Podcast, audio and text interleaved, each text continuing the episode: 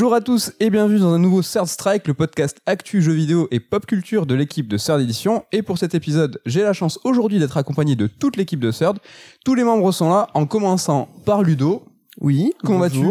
Ça va très bien. Nickel. Et Damien aussi est avec moi. Ouais, salut. Ken. Bonjour. Et Nico. Bonjour à tous. Voilà, j'ai pas fait les noms de famille pour aller plus vite, hein, parce qu'on est là pour gagner du temps. On est beaucoup, on a beaucoup de sujets à aborder au programme de cette émission, le Tour de Strike, donc avec de l'actu. Damien va nous parler de Life is Strange True Colors, du rétro euh, avec les sujets de Nico et Ludo, un Grandia et MGS5. Oui, MGS5, c'est déjà un peu du rétro.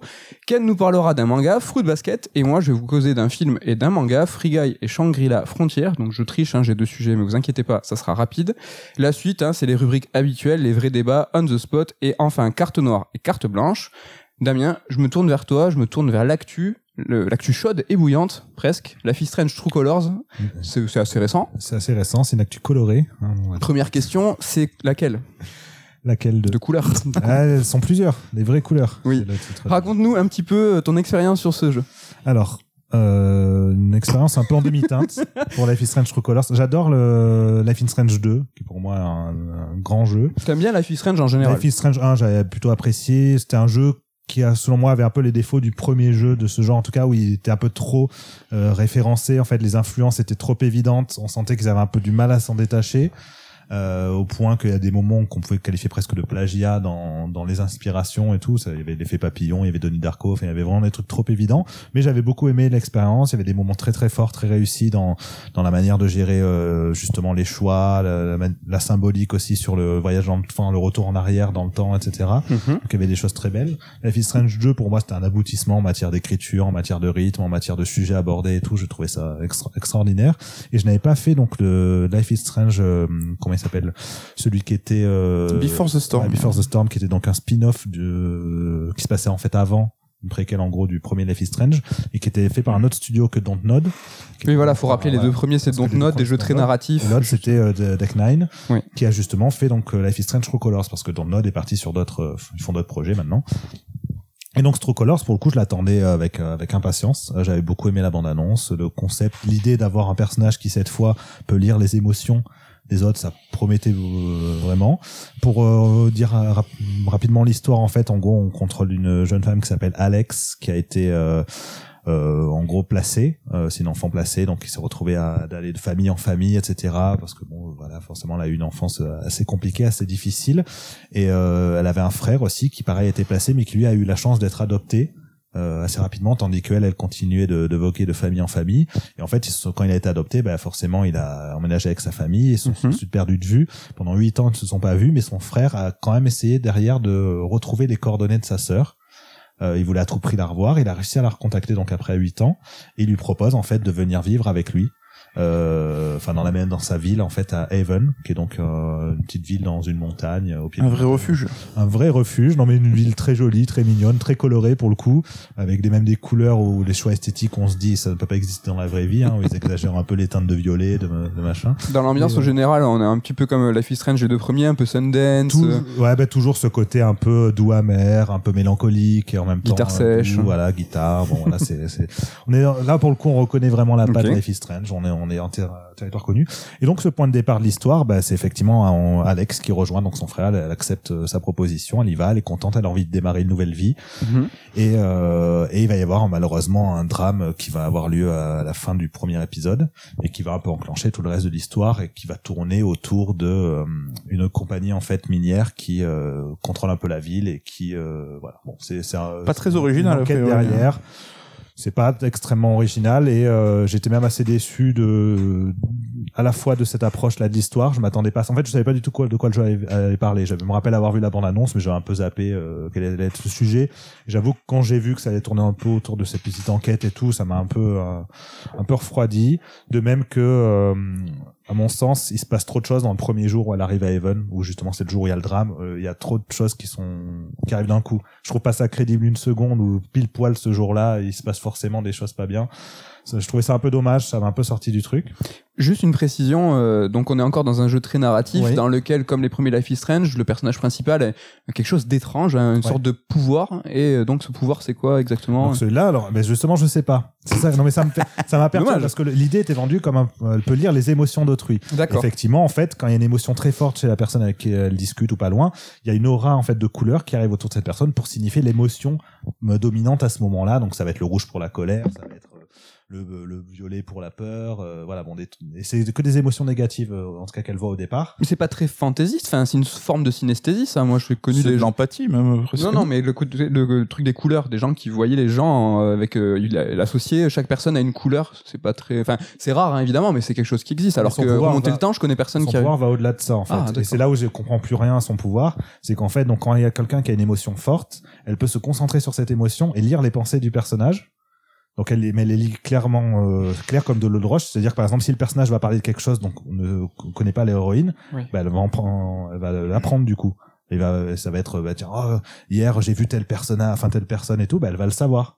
Donc elle va vraiment lire les pensées et plus encore, elle peut carrément ensuite accéder à des pensées associées à des objets qui sont associés à ces émotions-là. Par Ouais, exemple, si la personne a des souvenirs forts associés à des objets dans, présents dans une pièce, ben nous, si on si s'approche de l'objet en question, on va avoir des souvenirs qui vont ressurgir, qui vont être les- le passé de cette personne. Donc, en fait, Elle est télépathe, quoi. Ouais, c'est au-delà de la télépathie. C'est carrément qu'elle peut accéder à des, des, des souvenirs sans même que la personne soit présente, juste associés à l'objet. Xavier, quoi, professeur Xavier. Ouais, je sais pas. En tout cas, j'ai pas trop du coup, compris. Finalement, le côté euh, lecture de l'émotion, bah, à mon sens, elle est, elle est biaisée parce que euh, ce qui était euh, prometteur avec ce concept, c'était que justement, dans nos dialogues, nos interactions avec autrui, on allait s'accorder avec le fait qu'on peut voir l'émotion réelle que ressent le personnage. Parce qu'un personnage, il peut nous dire quelque chose et en vrai mentir et à ressentir autre chose profondément. Donc moi, je m'étais dit que si on voyé, par exemple, tel personnage, bah, à ce moment-là, il ressent de la peur alors qu'il a une poker face et qu'il est en train de te dire euh, un mensonge euh, gros comme une maison, je sais pas quoi, bah, derrière, dans la discussion, on pouvait peut-être lui répondre pour aller dans le sens de, ah oui, essayer de comprendre pourquoi il a peur, etc. Sauf que là, en fait, comme on a accès carrément à ses pensées, on sait de quoi il a peur.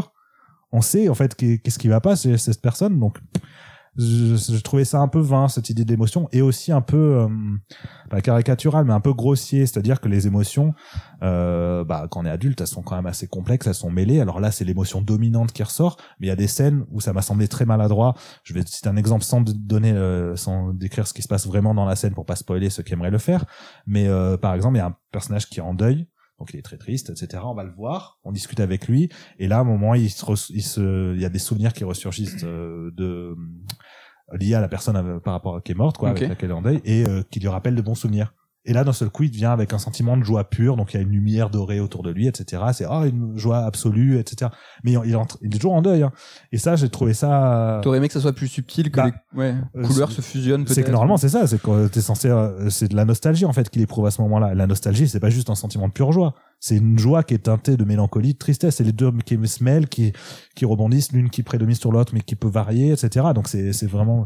Et ça, je l'ai pas du tout retrouvé. Du coup, j'ai trouvé ça, enfin, pas du tout crédible. J'ai entendu dire, mais ça, ça, ça marche pas, quoi. Ce personnage-là, il peut pas être éprouvé uniquement de la pure joie. Et euh, le mot pure joie, c'est ce qu'emploie l'héroïne. C'est pas moi qui extrapole par rapport à l'émotion comme ça. Ça dit, oh, ce que je ressens là, c'est de sa pure joie et tout. Mais- Bon, sur, surtout un souci de lisibilité autant dans le script que dans visuellement ouais. quoi. Ouais, donc j'ai trouvé ça un peu dommage. Après, euh, voilà, là je parle de tout ce qui m'a déplu dans le jeu et Mhm. ça plus l'enquête, donc euh, effectivement qui dans la résolution était dommage. Le jeu d'ailleurs qui reprend énormément sur la fin la structure du premier Life is Strange, donc on se retrouve avec la fin de l'épisode 4 avec la révélation sur, euh, enfin je vais pas dire, mais bon il y a une révélation par rapport à cette enquête, etc.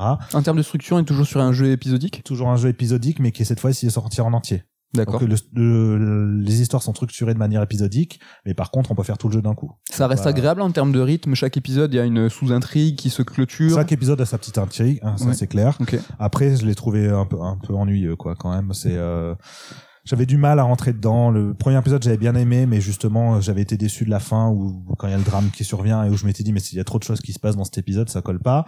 Et les deux trois épisodes suivants, je te bon bon c'est quand même un peu mou euh, du genou et j'avais du mal à voir ce que ça voulait vraiment développer justement dès que ça revenait sur l'enquête c'était pas très intéressant. Et dès que ça revenait sur les personnages eux-mêmes c'était plus sympathique c'était d'ailleurs le, cœur même du jeu.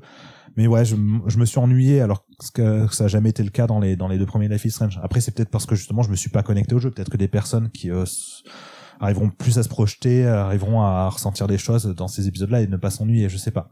Mais par exemple, voilà, je disais donc l'épisode 4 se termine sur cette révélation et l'épisode 5 commence sur un, délire un peu dans les souvenirs de, l'héroïne, exactement comme le début de l'épisode 5 de, Life is Strange 1 où on avait aussi ce délire presque Silent Hillesque où on était euh, plongé dans un, agrégat de souvenirs un peu euh, un peu particulier. Donc ouais, j'étais euh, j'étais un peu déçu. Je je trouvais que la direction que prenait le jeu n'était pas spécialement intéressante. La, sous-intrigue principale n'était pas très intéressante, mais j'ai malgré tout passé un bon moment. Donc on va finir Ah, quand même. note positive. Voilà. C'est malgré tout passé un moment agréable parce que j'ai bien aimé l'héroïne Alex, j'ai bien aimé l'ambiance de la ville d'Evan, j'ai bien aimé les divers personnages secondaires qu'on rencontre, tous euh, plus ou moins sympathiques. C'est Les un vrai twist dans cette sympas. chronique. Ouf. Oui, bah, c'est les fallait attendre l'épisode 5, tu vois. C'était pour pas voilà pour pas être uniquement négatif c'était vraiment je, bah, je trouvais ça important de parler de la déception parce que voilà Life is Strange 2 c'est un jeu qui a Mhm. beaucoup compté pour moi là quand je l'ai fait il y a quelques mois. Euh, je l'ai trouvé il me, me mente encore aujourd'hui il y a plein de- d'éléments du jeu qui me reviennent. Je le je me rappelle presque par cœur en fait tellement je l'ai adoré.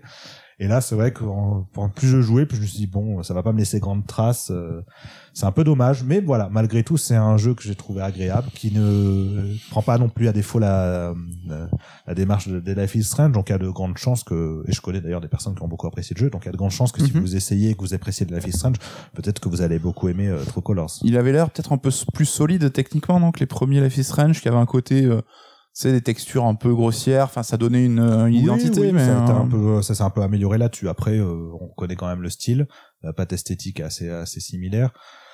Et puis, ça m'a jamais choqué, hein, le côté technique sur les deux premiers, euh, j'avoue que c'est pas vraiment. moi non plus, mais je sais que le premier, euh, le- tu rentres pas dans le délire, il a un aspect un peu Oui, cheap, quoi, un oui, peu. un peu, un peu- un peu poupée, euh, poupée 3D bizarre, ouais. Le côté fantastique est un peu plus lointain aussi. C'est vrai que c'est un peu dommage aussi. Les premiers, dans les premiers. les Alors c'est vraiment étaient- le premier qui a un aspect fantastique très développé. Le 2 déjà là, il, en était très éloigné. hein. Le Ok. 2 d'ailleurs le personnage principal qu'on contrôle n'a même pas de pouvoir, c'est son petit frère qui a, qui a le pouvoir. Mais c'est c'est existant dans ce monde-là. quoi. Ils ont des pouvoirs les gens. Oui. donc, voilà. Est-ce qu'il y a cette thématique Alors j'ai pas fait Life is Strange, mais j'ai l'impression d'un point de vue extérieur que c'est des thématiques euh, et des histoires euh, qui sont à très adolescentes. Alors c'est pas un reproche, c'est des thématiques. Est-ce que c'est encore le cas sur euh, True Colors? Je trouve que c'était déjà pas le cas sur le 2. Hein. C'est pas, des histoires- c'est adolescent. pas des histoires d'ados Bah il y a un peu histoire d'ado, jeune adulte, mais en même temps sur des thèmes très adultes, sur euh, sur justement l'immigration, sur euh, enfin il y a plein de trucs qui sont euh, qui sont peut-être sur la place que peut avoir un adolescent au sein du monde adulte moderne en fait. Mais euh, le 2, il y avait aussi toutes les réflexions sur les outcasts et tout, enfin sur justement ceux qui veulent une autre euh, un autre type de, de vie, un autre type d'existence. Est-ce que c'est toujours par, par ce prisme adolescent? Peut-être. euh, À moitié. à Dans moitié. Le 2, c'était euh, et donc dans Et le est-ce que 3, dans le 3, c'est le cas? Dans le 3, c'est une jeune femme quand même, donc du coup, d'accord. Donc il s'éloigne aussi de ça. Ouais, on est, on est euh, sur une jeune femme, justement une jeune adulte qui entre un peu dans dans les dans les dans les problèmes liés à une vie d'adulte, mais comme elle a vécu de toute façon une enfance compliquée avec euh, avec tout euh, avec tout euh, voilà le fait qu'elle était séparée de son frère, de sa famille, euh, qu'elle ait vécu dans des euh, plein de familles, euh, mais que ce soit jamais bien passé, c'est euh, c'est encore voilà, on peut pas associer ça non plus à l'ensemble de l'adolescence. Contrairement au premier, euh, où pour le coup justement on était plus sur quelque chose qui peut parler à un peu plus de monde. Ok. J'aime bien demander à chaque fois à Ludo et Ken, hein, est-ce que Life is Strange ça vous chauffe Je ça sais ce vous- qu'ils vont répondre. Pourquoi on est des dissidents? Bah un petit peu. Des... c'est toujours un nom assez ferme. Non? Ah non, vraiment non. Moi, Life is. Strange, j'ai essayé le premier épisode, tu sais, il était gratos du 1 là. Je me suis dit non. Gratos, carte blanche, quand même. Non, même pas, ouais, même pas, même pas, même pas carte blanche malgré le gratos. Ouais, juste le premier épisode du premier jeu m'a dit ouais, ça me saoule. Enfin, quoi je me suis dit ça me saoule et du coup, j'ai jamais, j'ai lâché le truc. C'est pas pour toi Ludo? Exactement comme Ken. Ok. Donc on a différents profils. On est euh. vraiment des dissidents. Ouais. Nico, je crois que t'aimes bien toi. Ouais, j'ai fait Life is Strange 1 que j'ai beaucoup aimé et je compte faire le 2 euh, d'autant plus que Damien me le recommande chaudement. Mais je suis quand même moi curieux de cette série de voir comment elle est traitée par Square Enix parce que ça a été un succès surprise, personne l'avait vu venir, c'était un petit projet. C'est une série qui a quand même une identité marquée qu'on aime ou qu'on n'aime pas et qui est très associée à Dontnod quand même Mhm. et voir comment ils essaient de faire perdurer la série avec euh, un autre studio et qui euh, fait un peu que copier quoi c'est des, jeux de commande là où justement Dontnod c'est des jeux qui étaient assez euh, je pense qu'il y avait qui avaient vraiment un désir de raconter quelque chose donc euh, je trouve ça intéressant à suivre voir comment Square gère la licence Ça, C'est que Life is Strange 2 montrait, était assez radical sur plusieurs choix. Rien que le fait, justement, que le personnage principal n'ait pas de pouvoir, c'était déjà un choix, un choix assez osé, qui a pas Mm. beaucoup plu, enfin, qui a pas plu à pas mal de monde, hein, où on se retrouve, mais bah, c'est nul et tout. euh, Oui. Encore moins d'interaction, du coup, possible. Parce que c'est vrai qu'en termes de game design, de gameplay, on, finalement, dans le 2, on se retrouvait surtout à faire, bah, des choix de dialogue, mais on avait même plus cette option du euh, rewind qui était dans le premier. ouais Là, et là, dans le 3, euh, à chaque fois qu'il y a une option liée à l'émotion, en fait, c'est un truc obligatoire. L'histoire, donc pareil, il y a pas de truc très Ouais, et puis le succès du 1, c'est pas mal construit sur les personnages du premier épisode et qui du coup sont pas réutilisés. Je pense Ouais. que quand Dotnod a dit pour le 2 on change complètement de setting, je pense que Square Enix c'était était un peu deg. Mm. De toute façon, le, Life is- le True Colors, c'est pas le 3, là. Il y a un changement de studio, mais même dans la nomenclature du C'est vrai que nom, ça s'appelle pas Life is Strange 3. Ouais, ça, ça peut peut-être. euh, Mais bon, Node n'a pas l'air de, de dire qu'ils vont revenir sur Life is Strange un jour. Non, il y a pas eu euh, de déclaration. Après ils ont fait Tell Me Why euh, qui est une exclue Xbox je crois. Mm. C'est Life is Strange 3 quasiment. Oui, donc là c'est pareil. On- dans l'absolu, on peut le considérer comme Life is Strange 3. Ouais. Il y a rien qui, pourrait dire que ce n'est pas Life is Strange 3. Autant le Before the Storm est associé au 1, donc là on peut effectivement ne pas lui mettre de, mais que ce soit Tell Me Why ou, euh, ou Life is Strange True Colors, euh, chacun pourrait être appelé Life is Strange 2, 3, 4, euh, ça changerait pas grand chose. C'est vrai qu'à chaque jeu, le monde grandit. Il y avait un petit DLC, un prologue, Captain, Captain Fantastic. Captain Spirit. Captain Captain Spirit. Spirit qui était un gratuit, gratos. Qui avait hein. l'air sympa, l'équivalent d'un épisode et Qui- qui était lié à Life is Ouais, Strange. il y a un truc à, Ouais. un truc un peu secondaire de Life is Strange. qui agrémente encore encore ce monde-là. C'est vrai que ça a du succès, mais c'est chouette, c'est qu'il continue à bâtir euh, sur cette licence. En tout cas, on verra par la suite une autre licence qui est aussi assez énorme, qui a beaucoup de d'épisodes. Ludo, je me tourne vers toi. Tu sais que je vais parler de toi. Metal Gear Solid 5. Ouais. Bon, un jeu qu'on connaît pas mal, mais que tu as découvert assez récemment. Oui. Alors en fait, le jeu, je l'ai depuis longtemps, puisque mes parents me l'avaient offert à mon anniversaire en 2015. Euh, alors je sais plus quand est-ce qu'il est sorti. Ah oui. Il- En 2015. 2015. Ouais, mais je sais plus quel mois. En septembre. En septembre. En septembre, bah voilà, bah, je l'avais vraiment One, eu. quasiment. Je l'avais vraiment eu Day One, mais euh, j'y avais pas joué. Alors j'avais fait Ground Zeroes en l'année d'avant, en 2014, mais j'avais, je l'avais pas lancé. Alors j'étais sur d'autres trucs à ce moment-là. Et euh, pourquoi? Alors en fait, j'avais une appréhension vis-à-vis de ce jeu parce que j'avais détesté MGS4. Euh, voilà, sachant que j'aime beaucoup les trois premiers. Euh, moi j'adore le 1, le 2 et le 3. Et J'avais pas du tout aimé le 4, j'avais pas fait euh, Peace Walker. T'avais sauté Portable Ops et Peace Peace Ouais, Walker. ouais, je les avais sautés. Euh, du coup, ouais, j'avais pas de, j'avais pas de motivation à faire Metal Gear Solid 5. Et là, cette année, je sais, je sais pas trop pourquoi. Ce qui se traduit par 6 ans d'attente quand même. Ouais, ouais, 6 ans d'attente quand même. Ouais. Bah là, je sais pas, je, je me suis lancé dedans et, euh, et je suis très content parce que je l'ai, beaucoup aimé en fait. J'ai vraiment beaucoup aimé. Alors je m'attendais à rien au niveau de l'histoire parce que justement, j'avais pas aimé MGS4. Euh, je savais qu'il y avait quelques liens. Enfin, j'avais entendu parler, je savais qu'il y avait quelques liens avec MGS4. Donc du coup, bon, je m'attendais à rien de d'extraordinaire. C'était vraiment pour le pour le gameplay en fait que j'y jouais. Parce que là par contre pour le coup euh, il y a plusieurs personnes qui m'avaient dit qu'il était exceptionnel donc c'était le meilleur jeu d'infiltration euh, qui existe quoi. Et euh, en effet j'ai adoré le gameplay. En fait j'ai vraiment enfin ce qui m'a accroché dans ce jeu c'est le gameplay Euh, alors bon euh, le, le prologue euh, pas trop le prologue est très lent enfin Oui. Bon, il se passe plein de trucs, hein, mais euh, c'est un peu, c'est un peu laborieux, quoi, en Mhm. termes justement de gameplay. Là, quand tu rampes pendant des heures au début, pff, Tu le fais plusieurs peu- fois en plus. C'est un peu lourd.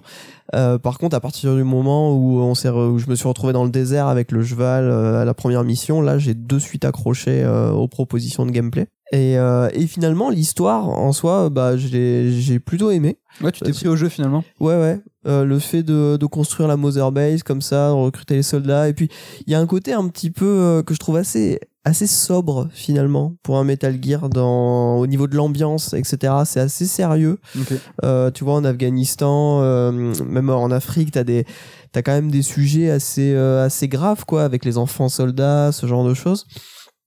Euh, les personnages sont, sont assez sobres aussi, je trouve. euh, ça a vois. été abordé différemment euh, que les précédents Metal Gear où ces sujets ont été, Bah, euh, notamment dans Metal Gear Solid 4, hein, sur les Euh, enfants soldats et sur l'Afghanistan. Ouais, alors je me rappelle pas très bien euh, les. Damien, les, petits, avec les, petits qui sont en pagne tout ça. on parle là ça a été les enfants soldats. On en- a entendu parler de Metal Gear Solid. Non, mais Damien n'aime pas du tout Metal Gear Solid 4 et là. Il faut pas là- le lancer sur le sujet. Non, bah, il veut pas même pas. On, Voilà. on peut pas le lancer.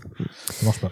Mais globalement, je l'ai trouvé euh, plus sérieux. Alors, je sais pas si c'est moi ou quoi. Au niveau de l'ambiance globale, je l'ai trouvé plus, sérieux, plus, euh, plus terre à terre que les autres Metal Gear où ça part euh, très vite en vrille, euh, avec beaucoup d'humour, etc. Là, il y a pas tant d'humour que ça. Moins fantastique Je trouve- aussi, je sais pas. peut-être moins fantastique aussi.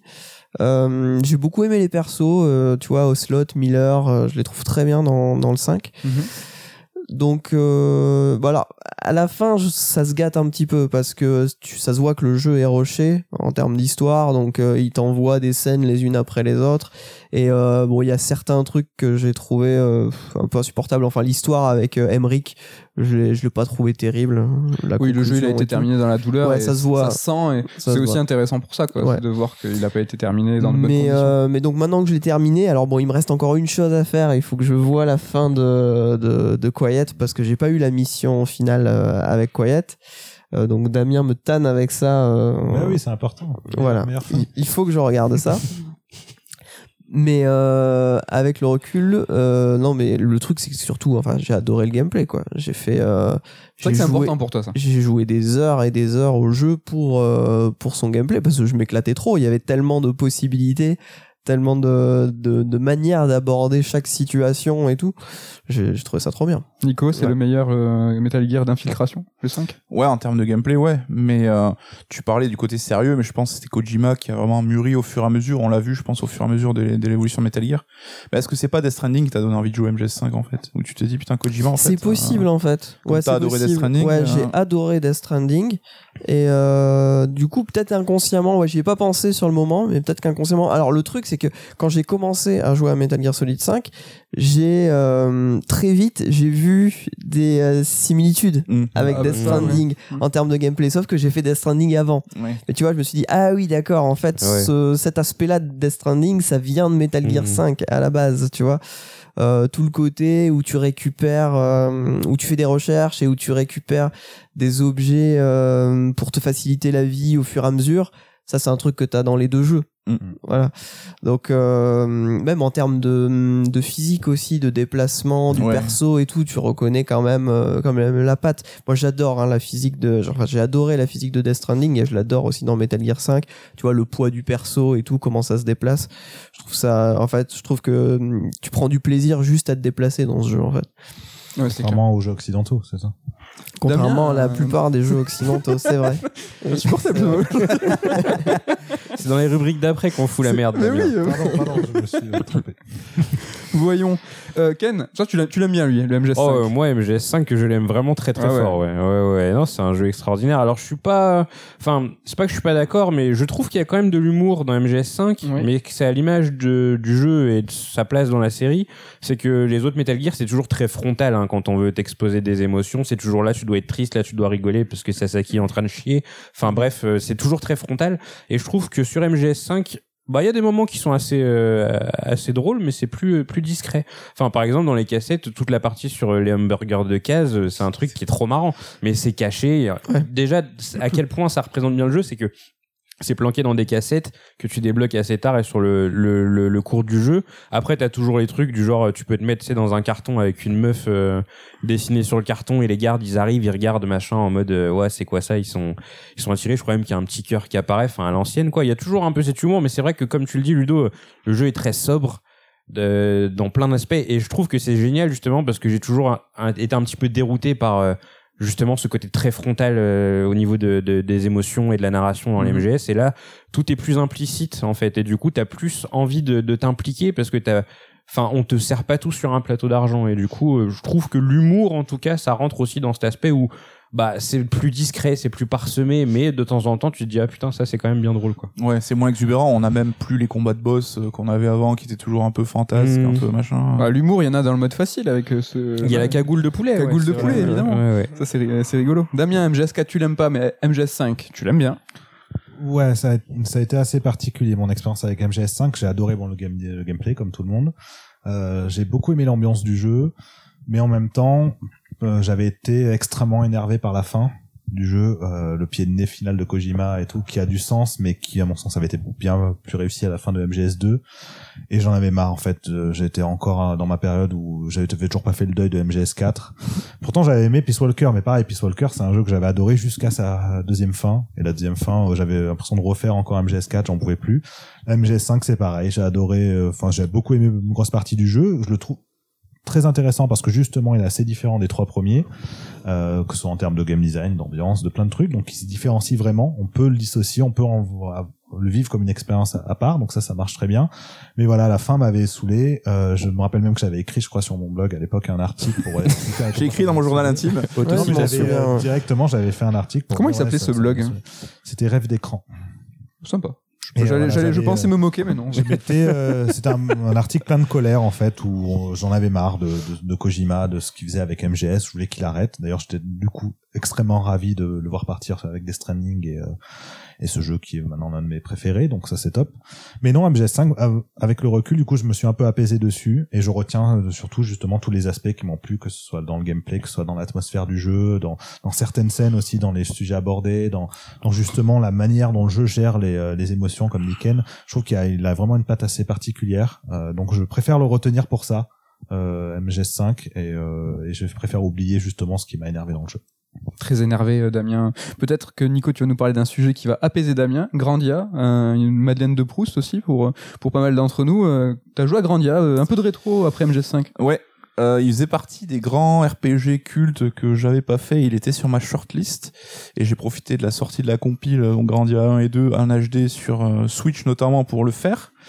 Alors disclaimer, euh, j'en suis à 20 heures de jeu, j'ai fait une pause hein, comme je fais souvent dans mes jeux. Ce qui est rigolo, c'est qu'apparemment ça correspond à la fin du CD1. Euh, donc euh, tu vois naturellement j'ai senti moi le besoin qu'il y avait une pause aussi, donc euh, c'était plutôt marrant. Plutôt bien fait du coup. Ouais. et pour le coup, euh, malgré l'ancienneté du jeu, euh, bah, je trouve qu'il a pas vieilli. Je trouve Mhm. qu'il a ce, ce cachet graphique que j'adore avec vraiment ses persos, euh, avec ses décors en 3D, ses persos en 2D, donc à la Xenogears, et tu peux faire tourner la caméra. Pas de cinétose hein, justement sur cette caméra. Non, alors le- la première cinématique fout un peu la gerbe parce qu'elle est en 12 FPS un peu, donc c'est un peu chelou au départ, mais on s'y fait 12 après très FPS mais en HD maintenant, donc c'est ça, c'est c'est radical. Moi, ça m'a foutu la gerbe. Et le jeu, je trouve, conserve son charme, son énergie. Et euh, si je devais donner maintenant un exemple du JRPG un peu prototype, ben, je parlerais de Grandia parce qu'il a cette, cet esprit, je trouve, euh, vraiment jap. Euh, il est enjoué, tu vois, ça, t'as ce côté Neketsu avec les personnages euh, qui sont caricaturaux mais qui sont quand même attachants. Ouais, On innocent et après ça part sur une grande ampleur. Ouais. une Et c'était avant, c'est que les persos euh, un peu manga et tout deviennent relous comme on a souvent maintenant, quoi, où ils sont casse-couilles avec leur triangle amoureux à la con.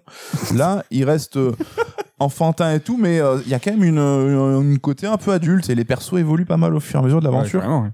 Après, il y a ce fameux système de combat hein, qui a fait école depuis et qui est souvent cité en exemple avec euh, ce côté où là aussi dynamique et où tu peux euh, empêcher les ennemis d'attaquer et t'as des combats où tu vas kiffer parce que si tu te démerdes bien, tu peux les enchaîner sans même qu'ils puissent euh, contre-attaquer. Donc t'as ce côté vraiment vraiment jouissif là-dessus. Et puis, comme tu l'as dit, l'histoire évolue avec. Euh, t'as un petit côté Dragon Quest où c'est des petites aventures, des petites quêtes où t'arrives dans un village, t'as une situation donnée que tu vas devoir régler. Ouais, mais c'était très très à la mode à l'époque. Hein. Ken qui est sur FF7, c'est c'était ton village, ton personnage, ta quête, et puis c'est ça qui rythmait le truc. Hein, Ouais. comme Et tu c'était souvent même écrit comme ça par les devs où chacun Ouais, ouais. était en charge d'une région en fait du jeu, mais t'as quand même cette euh, trame de fond qui prend de plus en plus d'ampleur. Et t'as vraiment un délire un peu à la Nadia. Alors euh, je relisais en parallèle le médiathèque Nadia, donc je pense que j'ai vu des parallèles de manière peut-être un peu forcée, mais je trouve qu'on est un peu sur les mêmes thématiques. Et euh, du coup, euh, bah, ça, enfin, c'est super quoi. Donc, euh, j'avoue, j'ai fait une pause parce que moi, je suis euh, pas un gros joueur de JRPG, mais je suis plus là pour euh, l'univers, le scénar que pour les combats et les systèmes de jeu. Je vois, ça vous fait tous marrer. Non, non, non, parce qu'on a. Personne n'est un gros joueur de Oui. si, peut-être Ludo. Et du coup, euh, il y a quand même beaucoup de combats, enfin, pas tant dans le, le rythme des combats aléatoires, et en plus, tu- les, les ennemis sont visibles, donc tu peux les esquiver, mais c'est beaucoup euh, de donjons, t'enchaînes avec une zone, c'est une forêt où il y a des combats que tu dois traverser. Ils sont pas si longs finalement les donjons après coup euh, où tu les as trouvés un peu longués. Non, mais euh, c'est que ça s'enchaîne souvent, et tu sais, comme les cinématiques et le côté euh, dialogue, c'est souvent très concis, donc c'est cool parce que ça traîne pas en longueur, mais souvent, t'as droit à 5 minutes d'histoire pour euh, trois quarts d'heure, une heure de donjon ou de combat. Ouais. Moi, c'est cette balance-là qui me plaît un peu moins, mais c'est pas pour autant que le jeu est contraignant euh, comme ça, quoi. Ok. Tu préférais une équilibre, un, un équilibre différent. Ouais, mais quoi. ça, je sais que c'est mon truc perso à moi et que ça serait pas même très logique, je pense, en termes de, de game design, quoi. Et t'as justement ces environnements qui sont très labyrinthiques avec une caméra vue de dessus, mais très zoomée, donc euh, t'as jamais une vision claire de- des- des environnements. Et du coup, moi, j'aime pas trop aussi, je trouve ça un peu claustro, donc ça me stresse un peu. Mais par contre, c'est le jeu où t'as souvent il te cale des panoramas en mode euh, voilà où tu vas, voilà le monde, voilà le truc et c'est la première fois de ma vie où je me retrouve à faire des screens en fait sur mon ma partie quoi. C'est pas vrai. Et il y a vraiment des paysages euh, magnifiques et qui gardent ce, ce putain de cachet de super classe, quoi. Photo mode. ouais.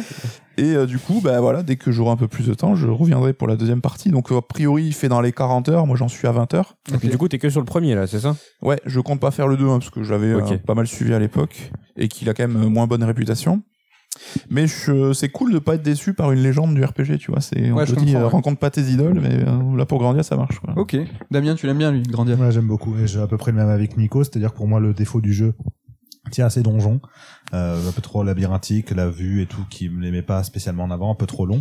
Mais au-delà de ça, ouais, c'est une aventure, euh, c'est tout ce que j'aime dans le JRPG avec ce, ce côté sat en train, justement, ce, ce sentiment d'aventure, de voyage. euh, je mets quand même Skies of Arcadia au-dessus, là, sur ce, cet, cet aspect-là, mais Grandia, il arrive juste après. quoi. Mais Skies, je pense, c'est clairement un héritier hein, dans, le, dans la proposition. Quoi. L'esprit est très proche. hein. Et t'as un truc très cool qu'on- qui est tout con et qu'on retrouve pas forcément tout le temps, c'est que t'as des séquences de bivouac où ils sont autour du feu et tu peux Ça, aller dialoguer génial. avec euh, chaque perso a un peu son dialogue et tout et ça ce côté super cool apaisant t'as vraiment cette sensation de voyage en Ouais, fait oui, ça me euh, rappelle Chrono Trigger. D'être attaché, t'as un- finalement une petite équipe de personnages. hein, ouais il y en a pas beaucoup principaux. hein, la moitié Mais du ça- jeu j'en ai pas eu énormément hein. Super attachant et du coup, ouais, ça, ça fait, ça fait partie du charme du jeu. Tu l'as fait Ludo, Grandia? Bah, moi, c'est un des rares euh, JRPG de l'âge d'or que j'ai complètement raté. Euh, Alors, On a tous à, quelques trous, tu sais. à l'époque, ouais. Donc, euh, faudrait que je le fasse un jour, en Pas effet. mal. Donc, euh, c'est sur Switch que tu le fais je crois qu'elle est même sur euh, d'autres consoles hein, la, la compile Ouais. sur je vérifierai euh, tout à l'heure ouais. Mais euh, c'est un jeu que je ferai. C'est un jeu que je ferai, c'est sûr. Ken, t'es sur FF7 actuellement. Est-ce Oui. que ta, ta, ta gourmandise de JRPG va continuer après Euh, Demande-nous. mollo. Mollo. Mais euh, je voulais savoir, est-ce qu'il y a un mode euh, vitesse x3, Nico à mon grand regret non Oh, dommage. Ah, c'est vrai, ça, tu le regrettes il y a des fois où j'aurais pas craché sur un petit coup de speed D'accord. Et euh, pas d'invincibilité, pas de. Il y a aucune Y a pas d'option de confort, on va dire. Le jeu est lissé, euh, donc t'as quand même des gros gros pixels, tu vois, c'est pas refait, c'est vraiment juste lissé. Euh, net, ouais, c'est il ça. est en français pour le coup, mais la trad euh, est pas terrible terrible. Mais ça a fait le job, hein, quand même, c'est moins pire que FF7. Ok. Mais non, t'as aucune option de, de confort, je réfléchis, mais euh, non. T'es en train de regarder si la compile est dispo ailleurs? Ouais, a priori, c'est Switch et PC. Ok. Bon, bah à voir, hein, peut-être euh, prochainement. Ken, Un t'es jour. chaud, tu gardes le micro? Vas-y, hein. On abandonne euh, les jeux vidéo Oui, et on va partir sur les mangas. oui. T'es en train de lire, euh, ou tu as terminé de lire J'ai la, terminé hier soir, j'ai un peu euh, Ah. speedé, euh, je vais y revenir. la série Fruit Basket. Oui, exactement. C'est pas Alors, tout jeune, euh, tout ça, hein. ah non, c'est pas tout jeune du tout. Et en fait, c'était mon premier manga Fruits Basket. euh, J'avais 11-12 ans à l'époque. En fait, j'étais tombé sur euh, le premier animé qui euh, euh, qui était euh, diffusé sur Cartoon Network à l'époque, je me rappelle. Et j'étais tombé fou du concept en fait. Donc, on va expliquer euh, rapidement avant d'aller plus loin. L'histoire de base de Fruits Basket, c'est qu'en fait, t'as une jeune fille dont la mère est morte d'un accident et elle se retrouve euh, un peu orpheline. Euh, Sa famille veut pas trop s'occuper d'elle. Elle a pas trop envie qu'on s'occupe d'elle non plus. Euh, Elle est toujours très gênée, très polie. Et donc, du coup, bah, elle décide de vivre dans une tente et d'essayer de se débrouiller en allant au lycée et en faisant des petits boulots. Et euh, il s'avère qu'en fait, la tente où elle a, enfin, l'endroit où elle a installé sa tente appartient à une famille très riche qui s'appelle les Soma et euh, qui, euh, on le découvre assez vite, je crois que c'est à la fin du premier tome, euh, sont euh, 12 d'entre eux sont touchés par une malédiction. C'est que dès qu'ils sont enlacés, euh, enfin vraiment bien touchés par une personne du sexe opposé, ils se transforment en un des 12 animaux du, euh, du zodiaque chinois. Donc le chien, euh, le rat, euh, le cheval, etc. Et en bonus, il y a aussi le chat qui du coup là dans l'histoire alors je sais pas du tout si c'est vraiment le cas dans le folklore ou pas mais en fait euh, bah là le chat il avait raté la grande fête avec euh, avec le dieu et donc du coup il est un peu mis de côté et c'est un animal qui est maudit Euh, il est il est à part des 12 euh, des 12 animaux du zodiaque c'est le 13e en fait Le- donc du coup je sais pas si le chat a vraiment une une place ou pas dans cette histoire parce que dans le zodiaque chinois en tout cas il y en a bien il y en a bien 12 Aussi le fond de l'histoire, il y a peut-être une légende, je sais pas. Peut-être, ouais, ou si c'est purement inventé, du coup. Et donc voilà, on part sur cette base. Fruits Basket, c'est un shojo, du coup. Euh, comme je l'ai dit, moi, c'était mon, mon premier manga hein, quand j'étais euh, quand j'étais gamin. J'avais tout suivi et en fait, euh, j'avais refusé de lire euh, le 23e tome parce que je voulais pas que l'histoire se termine. Donc t'as commencé par l'animé et après t'as basculé sur le papier. Et ça a été très vite. J'ai regardé quelques épisodes de l'animé, j'ai fait c'est trop bien. Et puis euh, c'est le premier manga que je suis allé acheter à la Fnac, c'était le, le tome 1 de, de Fruits Basket. Ouais. Et je me suis tout tapé. En fait, j'ai rattrapé du coup après le rythme de publication. Et dès qu'il y en a un qui sortait, je l'achetais, euh, je l'achetais directement. Et j'avais jamais fini du coup Fruits Basket parce que je voulais pas que l'histoire se termine. Et il s'était passé ouais 15 ans de ma vie euh, sans que je sache ce qui se passe dans ce dernier tome. Bon, spoiler alerte plus ou moins, il se passe pas grand chose. C'est un gros épilogue en fait, hein, le, le dernier tome de Fruits Basket. Mais euh, ça 15 m'a après déçu. euh, ouais. bon, un petit peu, mais bon, t'as vraiment. Enfin, en fait, le, le tome 22 se conclut tellement bien à sa façon que j'avais jamais été frustré de, de pas lire le 23. C'était hier soir, du coup. De pense. quoi hein Bah Oui, c'était hier soir que j'ai découvert ça, ouais. Moment historique de ma vie. Hier soir, du coup, j'ai lu ce fameux 23e tome. Mais ouais, non, c'était euh, c'était très intéressant de relire Fruit Basket, déjà parce que j'avais oublié beaucoup de choses. Et parce que du coup, j'ai eu un regard très différent sur l'œuvre. Euh, Fruit Basket, c'est une œuvre qui évoque beaucoup, enfin, qui parle de beaucoup de sujets, euh, euh, qui parle beaucoup de parentalité, rapport aux parents et aux enfants, euh, qui parle beaucoup aussi de confiance en soi. Ouais. Euh, les persos, tu les vois évoluer. Je pense entre autres à Yuki, euh, qui entre le début et la fin, c'est un perso qui est totalement différent et tu, tu le vois grandir petit à petit et c'est super intéressant. Euh, moi, j'étais en, en tant qu'adolescent, j'étais très concentré justement sur bah, l'acceptation de soi, la confiance en soi et tout ça. Et là, en le relisant aujourd'hui, euh, j'ai vu d'autres choses. J'ai vu justement le rapport à la parentalité. Il y a aussi euh, le deuil qui est évoqué, bien évidemment, parce que bah Toru elle perd sa mère et il y a un tome en particulier où on revient sur euh, la, la, la vie de sa mère et la vie de Toru, la, la famille de Toru. Et euh, c'est un tome qui m'a ébranlé parce qu'il y a des phrases qui sont lancées à des moments qui n'avaient pas fait écho quand j'étais plus jeune. Et là, je me suis dit, waouh, c'est c'est c'est dur quand même. Et euh, De base, il est super dur, en fait. le pitch de base est déjà super dur, ouais, c'est vrai. Hein. Et puis en plus, Toru, c'est un personnage qui qui est vraiment pur, quoi, immaculé. C'est que euh, elle est là pour tout le monde. Elle est, euh, c'est, elle est extrêmement polie, comme je le disais. Elle veut jamais euh, laisser paraître ses sentiments parce que elle a envie justement de laisser de la place aux autres. Et les autres persos de, de, la malédiction, justement, la voient comme une figure maternelle. Et d'ailleurs, Yuki lui dit, lui dit sur la fin, il lui dit, bah, t'es comme la mère que j'ai pas eue parce que ma mère, elle m'a toujours un peu rejeté. Elle a toujours été un peu un peu euh, euh, nul tout bêtement C'est marrant, est-ce que moi je me un souvenir assez diffus, euh, on l'a lu avec Nico ce manga il y a 20 ans, ça fait mal, mais euh, c'était un shojo qui était étiqueté shojo, mais Ouais. même à l'époque, euh, à 15 ans, on était ado, c'était l'un des rares shojo euh, Ouais. qu'on s'est dit, franchement c'est chou- c'est chouette, on va le lire, il avait pas, j'avais l'impression, et le souvenir que j'en ai, pas ces archétypes de shojo là, est-ce que après coup c'est encore c'est le cas ou alors f- il y a des il y a des petites longueurs quand même où tu tombes je pense dans les archétypes du shojo Petites amourettes, ouais euh. les petites amourettes bah déjà euh, ça se tourne autour avec Yuki Toru Kyo machin et tout hein. triangle amoureux ouais un petit triangle amoureux encore justement hein. Classic shit. mais mais euh, mais ça va. C'est vrai va que bon il y a y a quelques longueurs où de temps en temps euh, je me disais ouais c'est un peu long là. Ils sont partis en vacances euh, enfin je m'en bats les reins j'ai envie que ça avance. Mais ça ça va. Surtout que la fin est extrêmement bien rythmée. C'est Ok. qu'il y a un virage soudain aux alentours du tome 17 18 où euh, tout s'enchaîne vraiment euh, nickel. Et donc c'est cool. Et t'en oublies un petit peu du coup ces petits côtés euh, shoujo un petit peu désagréables. Mais sinon ouais c'est euh, ça, ça, ça se lit bien. Et puis ce qui est chouette en plus c'est que tu vois vraiment une évolution entre euh, le début et la fin parce que bah c'est la série phare de Natsuki Takaya du coup la, la mangaka qui a fait Fruits Basket. Et euh, son style a drastiquement évolué entre le tome 1 et le tome 23 et c'est marrant parce qu'à la fin t'as des flashbacks dans les pages où tu revois les dessins du tome 1 et tu te dis putain mais c'est ouf le chemin parcouru. Puis c'est une histoire qui se déroule sur trois ans à peu près. Ouais. donc tu vois les personnages qui Ah, grandissent. Euh, ouais ouais ouais ouais Ah, d'accord. C'est, tu vois, par exemple, Momiji, qui est au début du manga, euh, tout, euh, tout mignon, hein, encore habillé en écolier, à la fin, c'est, c'est un petit homme, quoi. Donc, du coup, c'est, ça fait plaisir Attends, de les- 3 ans c'est pas beaucoup, si? Euh, ouais, c'est 3-4 ans, ouais, parce que c'est leur le période de des lycée, fois, mais. il y a les années scolaires et tout. Ouais, euh, bien sûr. Non, là, ouais, c'est 3-4 ans, mais après, tu sais, enfin, comme Natsuki Takaya, elle le dit, parce que, alors ça, c'est un truc que je voulais aborder aussi, c'est trop chouette, c'est qu'il y a des colonnes où, en fait, elle parle beaucoup. Et dans les mangas que j'ai lus, j'ai jamais été confronté à une autrice qui parlait autant de, d'elle et de son manga. C'est fréquent ça. Ouais, voilà. Et C'est du c'est trop bien entre les chapitres. euh, Ouais, mais là, c'est vraiment poussé. Par exemple, tu vois, elle va, euh, elle, elle kiffe les JRPG. Ouais. Et du coup, je pensais souvent à vous en, en lisant ces, ces petites vignettes parce qu'elle dit, ouais, euh, en ce moment, je suis en train de jouer à Suikoden, ça défonce et tout machin. Euh, Là, je viens d'avoir une PS2, je vais pouvoir jouer à tel jeu et tout machin. Et elle parle beaucoup d'elle. Elle parle aussi de sa, à un moment, elle a une opération chirurgicale et donc elle a dû faire une pause. Elle en parle, elle se livre beaucoup. Et il y a une cassure à un moment où elle dit, ouais, je me suis rendu compte que je parlais peut-être trop de moi, je vais arrêter. euh, Enfin, je dois vous sortir de la lecture, donc j'arrête de vous parler de moi. Et il y a beaucoup moins de, de ces vignettes, il y en a juste en lien avec la série. Je parle plus d'elle. Je trouvais ça un peu dommage parce que vraiment, j'ai, j'ai déjà quand j'étais jeune, j'avais une grande affection pour cette autrice. Elle avait été à la Japan Expo une année et j'avais tout fait pour y aller. J'avais pas pu y aller, j'avais pas pu la rencontrer. Mais euh, tu t'attaches vraiment à son œuvre, à elle, parce qu'elle, Ouais. tu vois qu'elle y met énormément. Et du coup, et dans une de ses vignettes, elle expliquait que bah il y a certains persos qui ont 10-12 ans. Et en fait, c'est un âge où tu grandis très vite, t'as des poussées de croissance. Et donc dans le cas de Momiji, par exemple, le perso change vraiment dans ce, ce court intervalle malgré. 12-15 ans. euh, C'est ça, ouais. Et du coup, t'as cette évolution. Et euh, non, franchement, c'était super cool. Je, je sais qu'il y a euh, une autre série qui s'appelle Another Fruit Basket, je crois. Ok. qui je suppose se passe après. J'ai jamais, j'ai jamais calé, euh, j'ai- je m'y suis jamais intéressé. Là, j'ai peut-être que je vais y jeter un coup d'œil parce que du coup c'est tout frais dans ma tête.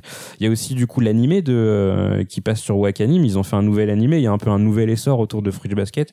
Je trouve ça assez intéressant parce que ouais, c'est une série qui a 20 ans qu'on a tous connu euh, euh, au début des années 2000 et là il y a une nouvelle génération qui s'y intéresse. D'autant que le premier animé il était pas allé jusqu'au bout du tout. Il s'arrête très tôt dans le manga. Il s'arrête genre, euh, pff, je sais pas, je dirais tome 8-9 sur Ah oui, 23. d'accord. Donc là, c'est l'occasion de, de tout faire. Donc je vais peut-être me faire l'animé aussi. Ouais. Puis apparemment le nouvel animé il a il plaît énormément à ceux qui découvrent aujourd'hui comme tu Ouais. disais quoi. Et un peu comme Jojo, c'est des séries qui sont qui ont super âgé quoi et qui ont une seconde vie maintenant. euh. Ouais, c'est super intéressant de voir du coup un nouveau public s'intéresser. euh, De nouveaux ados, ouais. Ouais. Pour voir, petit tour de table rapidement. Est-ce que foot basket, euh, full ou bas, comme on dit? Jamais lu. Jamais lu. Mais bon, c'est vrai Jamais que la vu. manière dont elle en parle, ça donne envie. Donc euh, pourquoi pas un jour. Ludo Bah, moi, je l'ai lu en 2010. Euh, C'était un de mes meilleurs potes qui m'a juste un jour, il m'a amené tous les mangas. euh, il m'a dit euh, lis ça. Voilà, c'était sa carte blanche.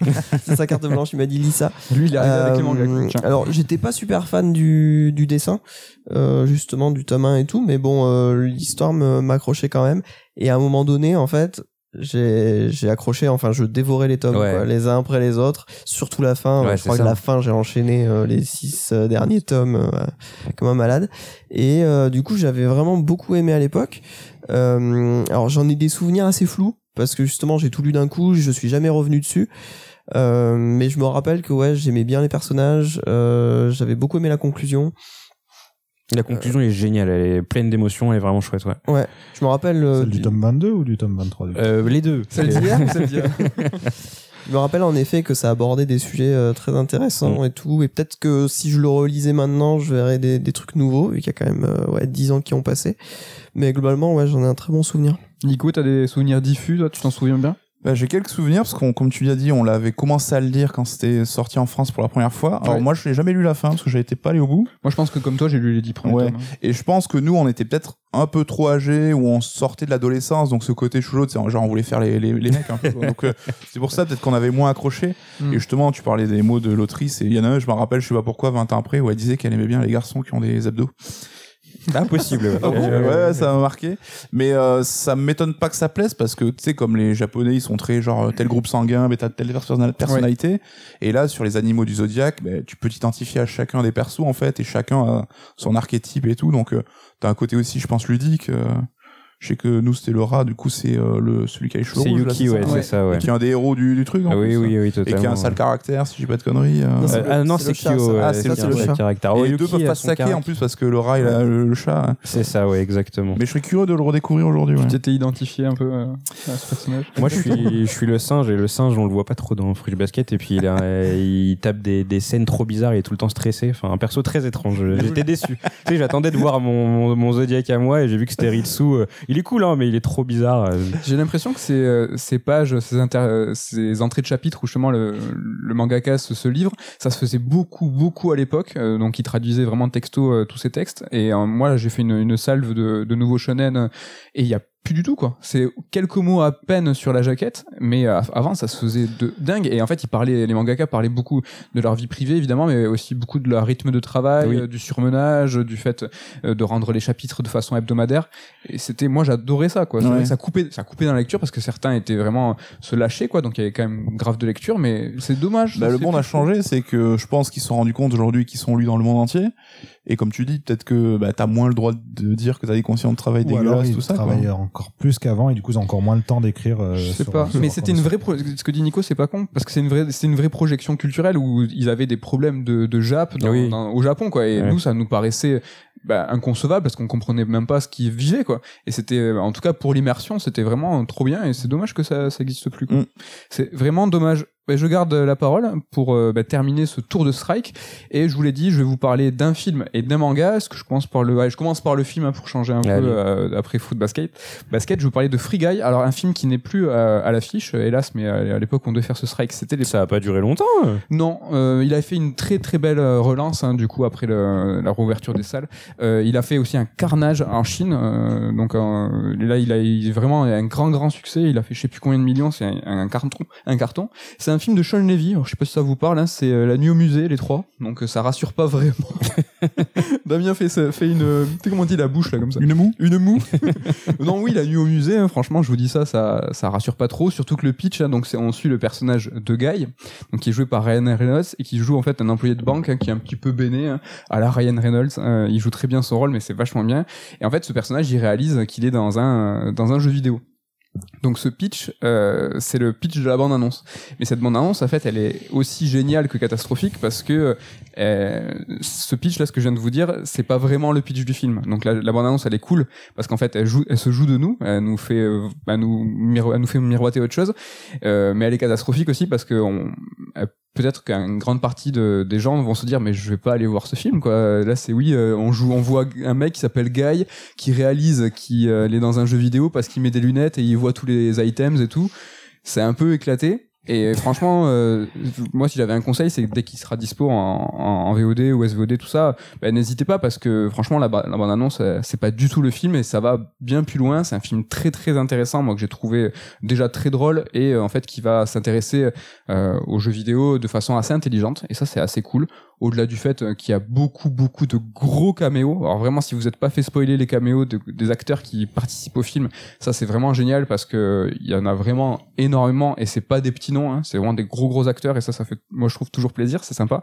Euh, un gros acteur euh, au-delà de Ryan Reynolds et à Taika Waititi qui joue le grand méchant. Euh, moi j'adore ce mec hein, parce qu'il a sa façon de jouer euh, euh, hyper exubérante et tout, donc il fait du Taika Waititi et ça c'est vraiment vraiment cool. Euh, vous avez personne l'a vu hein, ici. Ça. Damien, ça t'avait pas donné du Ah tout non, la envie. cette bande-annonce, m'a donné envie de fuir, effectivement.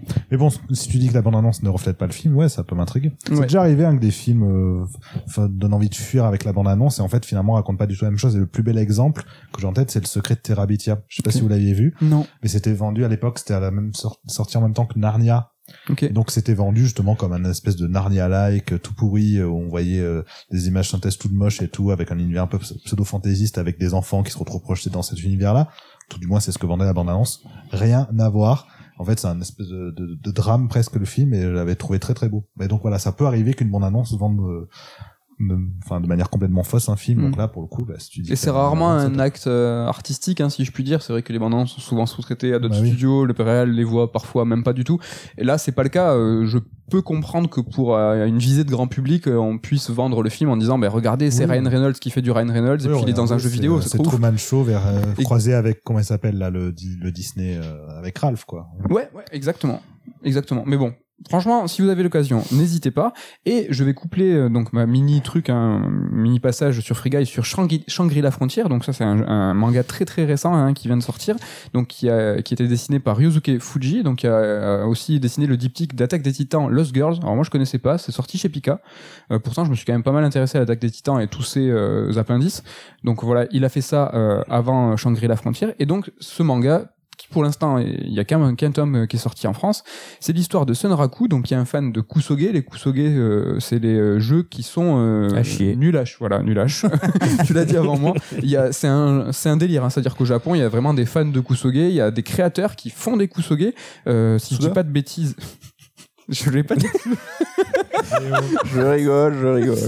je voulais pas dire dire ça mais euh, je crois que Ken est en PLS. C'est euh, c'est Kitano hein, qui, a, qui, a, qui a- Ouais. qui a créé un, un, un- Un jeu. jeu Kusoge et qui est même son but. Hein, euh, ça avait été de faire le pire jeu de l'histoire du jeu vidéo. euh, Impossible à finir. impossible à finir et c'est vraiment une, une horrible enfin il y a l'un des mini-jeux parce que c'est c'est beaucoup de mini-jeux je crois qu'il fallait tenir le bouton appuyer sur A pendant peut-être plusieurs heures et si tu lâchais le bouton t'avais perdu il fallait tout recommencer enfin c'était une catastrophe à la Kitano il avait poussé ça à 2000 à 2000% et donc l'histoire donc de, de ce personnage qui est fan de Kusoge c'est qu'il fait tous les Kusoge tous les jeux nuls et il en a marre. Il découvre un jour Shangri-La Frontière donc qui est un MMORPG aux 30 millions de joueurs hein, avec des possibilités complètement euh, malades. Et voilà, c'est ça le manga, c'est comment il passe du Kusoge au, à, un, à un jeu vidéo qui est super euh, ambitieux. Le, je vous avoue, hein, juste moi la première partie du manga, j'ai trouvé ça pas ouf, pas très original, et la seconde moitié m'a fait ressentir des feelings un peu Dragon Quest, donc un peu Fly, euh, tout ça dans, dans ce côté euh, objet de JRPG, euh, mais retranscrit sur du papier. Et je trouve que sur euh, sur Fly ça fonctionnait, on avait vraiment, vraiment l'impression de lire un JRPG sur un, sur un sur papier quoi. Et sur la deuxième partie du manga, c'est le cas, donc j'ai trouvé assez cool. Mais bon, pourquoi? Ah, excuse-moi, euh, Nico. je Non, non, j'attendais euh, que tu aies fini. je hein. t'écoute. Juste, euh, est-ce qu'il y a une double narration dans le jeu et hors du jeu, tu vois, où ils construisent une histoire par rapport à ça, ou c'est tout se passe dans le jeu comme une aventure Ouais. et le côté MMO c'est presque juste un prétexte. euh. Il y a une double narration, c'est pour l'instant que sur un tome, donc c'est assez léger. Mais euh, ouais, il y a, il y a pour- mais, mais sur la seconde partie du manga, c'est uniquement dans la MMO. Donc euh, à voir si ça va être développé un peu plus, il va y avoir un parallèle intéressant. Du coup, tu vois l'avatar du, du héros euh, et ça évolue genre un peu à la Sword Art Online, quoi. C'est que tu vois vraiment dans le jeu, c'est Ouais, ça? alors il y a un twist, hein, justement en l'occurrence sur l'apparence du héros, c'est qu'il se retrouve euh, en calbute à poil euh, et avec un masque de coq, enfin de poulet. D'accord. Donc Ah, à la c'est MGS5. MGS5 et euh, voilà où tous ces tous les personnages du jeu Shangri-La Frontière sont super stylés, super classe avec du stuff de ouf. Lui il se retrouve hein, voilà par un concours de circonstances euh, à poil euh, et avec un, un truc de coq et il peut pas se l'enlever quoi. Ok. Ce qui fait qu'il est extrêmement reconnaissable euh, au vu Ouais. de tous les autres joueurs. Mais bon, pourquoi j'ai ra- j'ai rassemblé euh, Free Guy et Shangri-La Frontière C'est Parce que c'est deux œuvres qui prennent comme euh, théâtre le jeu vidéo, qui le traitent de façon assez différente et qui prennent aussi le jeu vidéo, mais qui le prennent sur le sur le, le, le genre du MMO. Alors je vous ai parlé dernier Sur Strike de Mystic West, euh, la Oui. série Apple Plus. Ben, c'était aussi un MMORPG. Et c'est marrant parce que tu vois le, le nous on, on baigne en fait dans le jeu vidéo et on remarque que le MMORPG c'est plus du tout la forme euh, dominante c'est plus du tout la forme de l'avenir du jeu vidéo. On pourrait même se dire que aujourd'hui euh, si on regardait un petit peu à l'avenir euh, ce qui pourrait être les formes euh, euh, à venir du jeu vidéo ça serait plus les métaverses comme euh, comme euh, Fortnite. Fo- Fortnite euh, les free to play euh, les tout, tout ce genre de choses. C'est ça l'avenir. Et en fait quand tu regardes les autres médias qui se qui prennent à bras le corps le jeu vidéo bah, ils sont en décalage quoi. C'est qu'ils prennent pas ces formes là ils prennent le MMORPG et je trouve ça super marrant d'avoir ce décalage alors qui de plusieurs années hein, je trouve ça complètement ouf. Et euh, c'est marrant c'est que nous avec notre regard à nous je trouve que prendre le MMORPG ça a un petit côté vieillot en fait et Bon, je suis pas forcément d'accord. Il y a pas le truc. euh, alors, euh, moi, je suis largué, hein, donc du coup, c'est compliqué. Mais euh, il y a un MMORPG d'Amazon qui vient de sortir là où apparemment il y a trop de joueurs crois, et c'est ouais. un bordel et les queues, il y a 3000 personnes et c'est genre The Ouais, Place to Be. c'est euh. vrai, c'est comme dit Nico, c'est aujourd'hui, mais c'est des, des micro-effets. Tu vois, l'époque de Blizzard avec euh, World of Warcraft, avec plus de 10 millions d'abonnés, où en fait l'ensemble du monde tournait autour du MMORPG, tous les grands éditeurs Ok, je vois ce que tu veux dire. non, écoutez, l'avenir du jeu vidéo et là où il y a de l'argent, c'est le Mhm. MMORPG. C'est passé. Oui, Ça fait des, vrai, ouais. des années que c'est passé et aujourd'hui, tout le monde s'intéresse. C'est quoi le free-to-play qui va fonctionner? C'est quoi le métaverse qui va fonctionner? Tout le monde veut son Fortnite. Plus personne ne cherche à avoir son, son MMORPG. Fut un temps, tout le monde lançait son euh, Conan, euh, lançait son ouais, EVE Online, c'est encore euh, encore plus vieux, tu vois. Est-ce que Genshin Impact c'est un MMORPG Pas du tout. Pas du tout. Ok. Non non non, c'est pas c'est pas du tout euh, c'est plutôt un free-to-play pour le coup pour le coup. Ouais, mais l'un ne va pas sans l'autre. Tu peux être un MMORPG et un free-to-play. Ouais, tu peux. Ouais. Mais euh, c'est pas un, C'est pas le cas, là, plutôt un enfin, c'est un JRPG à l'ancienne euh, avec une euh, avec une forme de free to de Après, je pense que les MMORPG, c'est des terrains fertiles pour raconter des histoires, quoi. Ouais. Tu penses? Vachement. Parce que c'est dans un monde immense où il y a plein d'aventures, où il y a euh, tous les tous les personnages sont joués par euh, des joueurs. Enfin, il y a bah il y a le côté RPG euh, extrêmement fort. euh, tu t'identifies totalement à ton personnage, etc. Donc, je Ouais, pense pour- que justement pour les mangas comme ça ou les films qui veulent traiter du jeu vidéo, Ouais. ça peut être euh, et qui veulent le faire dans un monde fantasy ou quoi. Le MMORPG, c'est c'est intéressant. Je trouve que ça fonctionne pas parce que justement euh, le, MMORPG c'est une- la forme la moins figée du jeu vidéo tu vois et toutes les, autres formes d'art sont elles plus ou moins des formes figées et je trouve que de prendre la forme la plus ouverte du jeu vidéo ça fonctionne pas trop parce que justement comment retranscrire euh, tout ce- cette liberté qu'offre un JRPG dans une forme ferme qui peut être un manga un film une Mhm. série je trouve que tu vois il y a une espèce de dichotomie qui est qui est compliquée mais là où je vois moi le plus gros problème c'est cet aspect euh, euh, tu veux être dans le coup, tu veux parler du jeu vidéo, mais tu Mm. parles du MMO, et moi je trouve vraiment, mais c'est Mm. que t'es hors sujet, quoi. T'es, Ouais, ok. ça donne un côté un peu vieillot, et même, alors là je vais un peu blasphème, je suis désolé, mais euh, Ready Player One, c'est un peu le cas, tu vois, il y a, ça prend une forme de MMORPG, il s'en sort un peu, je trouve, parce qu'il y mêle de la VR, même si je trouve la VR, aujourd'hui, c'est pas est-ce que c'est finalement le futur du jeu vidéo? Je sais pas. Ouais. Puis Ready Player One, autant j'aime beaucoup le film, autant rien que dans l'imagerie, il avait un côté super daté, tu vois, on a l'impression de voir les mascottes des émissions de jeux vidéo des années 90. euh. Il y a plein de choses qui étaient datées, même le créateur, là, son, son- enfin, à quoi il ressemblait et tout. Son, Ouais. Ça faisait vraiment. euh, Ça, c'était des Le- clichés volontaires t'es de le tout ce qui des années était 70, ouais, les. Carmack, euh, autres Mhm. grands créateurs de l'époque.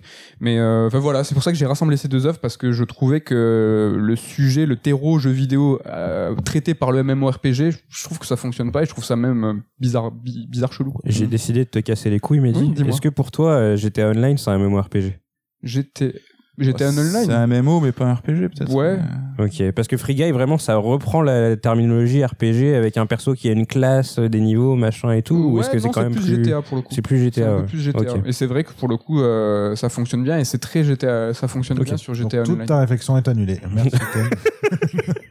Non, je trouve pas. non, non, non, mais te- te- te- ça se tient totalement, hein, toujours. ouais. Donc ben voilà, écoutez, si vous avez euh, trop rien à rajouter là-dessus, je pense qu'on a fini pour ce tour de strike et il est l'heure de passer au vrai débat.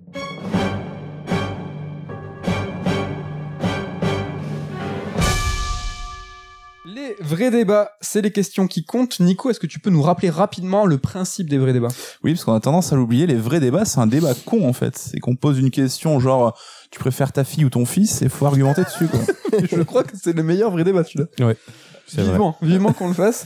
Et aujourd'hui, le vrai débat va porter sur deux euh, grandes personnalités, euh, ou pas, du jeu vidéo, en tout cas euh, du design, du cara design, de plein de choses. On va parler de Nomura et Kaneko. Finalement, qui c'est le plus fort? Rapidement, Damien, euh, qui est Nomura? Tetsuya Nomura, qui a été monster designer sur FF5 et 6 par exemple, et puis après qui s'est fait connaître surtout en tant que caractère designer à partir de FF7, donc FF7, FF8, FF10, Que la 2, c'est lui. 13, Cla- Kulado c'est lui, Sephiroth c'est lui, bon voilà il est connu dans le monde, Kingdom Hearts c'est lui. Et du coup, c'est euh, au-delà même de caractère designer, c'est aussi quelqu'un qui a la main, qui met la main à la pâte dans tous les aspects créatifs, artistiques d'un jeu, euh, qui s'est impliqué de plus en plus déjà dans même dans les FF à partir du 7, La mort d'Aeris par exemple, mais euh, plein d'autres aspects, hein, la mise en scène des combats d'FF8 par exemple, un autre truc, et qui a du coup dirige aussi la série Kingdom Hearts depuis euh, maintenant euh, longtemps. Depuis 20 ans. Attention, pas trop d'arguments. Voilà. Qui est Kaneko? Alors Kazuma Kaneko, euh, l'artiste le plus connu de la série Shin Megami Tensei hein, chez Atlus, qui est arrivé pour Megami Tensei 2. Donc c'est lui qui a fait la plupart des démons qu'on connaît, mais aussi euh, les personnages. Donc monster designer, caractère designer. Monster designer, character designer, voilà, exactement comme Nomura, c'est un mec qui s'implique énormément dans, dans plein de choses. Il a été directeur créatif, il a été producteur, il a été scénariste, il a donc voilà, qui a créé. En fait, c'est le gars qui a vraiment créé l'identité visuelle, on va dire, de Shin Megami Tensei. Ok, donc qui veut prendre la parole? Kaneko ou Nomura C'est qui le plus fort, Nico? Alors au bras de fer, je ne sais pas, mais euh, en termes de direction artistique, Nomura avait ce côté euh, avoir chopé un peu l'air du temps et euh, s'émanciper du cliché japonais pour aller un peu toucher euh, le grand public et c'est ce qui a fonctionné dans FF7 et ce qui a fonctionné dans, dans les autres. Il avait fait du japonais grand public parce qu'il est passé après Amano, qui avait un trait extrêmement particulier, peut-être moins parlant euh, au monde entier. Ouais. Lui, il avait ce trait euh, très jap, mais finalement euh, très appréhendable. En fait, tout le monde a- l'a kiffé très rapidement. Ouais, et puis il a créé des persos cultes et quand tu vas à Japan Expo, t'as pas trop de persos de SMT ou quoi, t'as plus. euh, tu veux dire c'est le but euh, du, quand débat. tu veux dire euh, Damien, Damien, je n'ai pas compris euh, le. Ah si, justement, je joue le jeu. euh, quand tu dis à la Japan Expo, tu parles des, des cosplays, de persos de, de Nomura, mais pas trop des autres. d'autres. Ok, euh, Nomura, franchement, c'est le- l'homme fort maintenant de, de presque Square Enix. C'est au-delà d'un cara designer. Maintenant, c'est euh, peut-être la tête pensante, la personne qui gagne le, enfin, qui fait gagner le plus d'argent. C'est euh, un peu Dieu sur terre. Hein. Il fait un peu ce qu'il veut, il fait les séries qu'il veut. Est-ce que Nomura, il est pas vraiment plus fort que Kaneko? Il y a pas débat. C'est pas Yoshida qui fait gagner le plus d'argent chez Square Enix? Ah là là, Ouais, j'aime ça. Est-ce que Nomura il s'est pas fait virer d'FF15 là Ah là là. Des tacles, des tacles. Oui, mais pour faire ce qu'il veut, peut-être. Pour faire ce qu'il veut, je pense que ce qu'il aurait voulu faire c'était versus 13.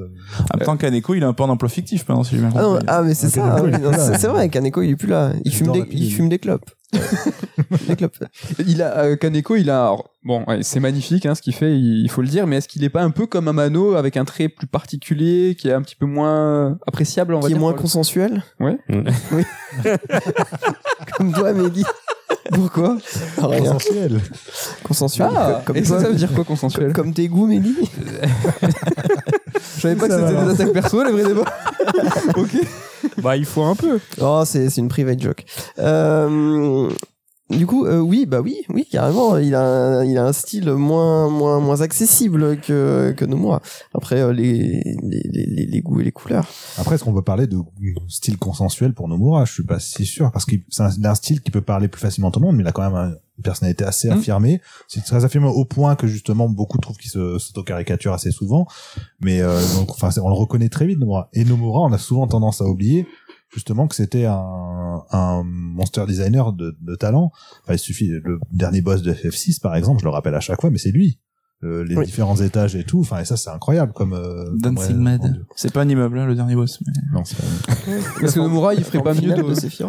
Parce que Nomura, il ferait pas mieux de revenir euh, au mo- monster design, tout ça, parce qu'aujourd'hui, il fait du mal à toutes les séries, euh, peut-être qu'il euh, qu'il touche. Euh, Moi, sur il fait du FF7 mal. Remake, il me fait peur. Sur Kingdom Hearts, Après, aujourd'hui, il est quand même plus autant impliqué que ça sur le character design. Enfin, il y a beaucoup, il a beaucoup d'aide de par Roberto Ferrari, qui a fait la moitié des designs de FF15, qui a fait la moitié des designs de FF7 Remake.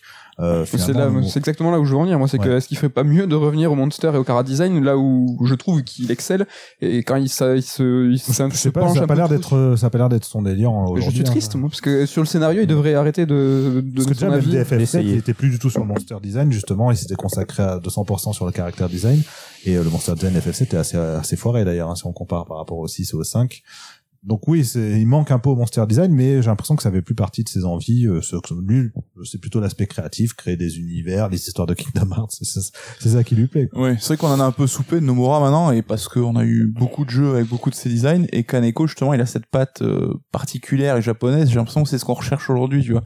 La spécificité japonaise avec justement SMT qui ressort un petit peu des ténèbres pour, euh, pour prendre enfin la lumière des années après.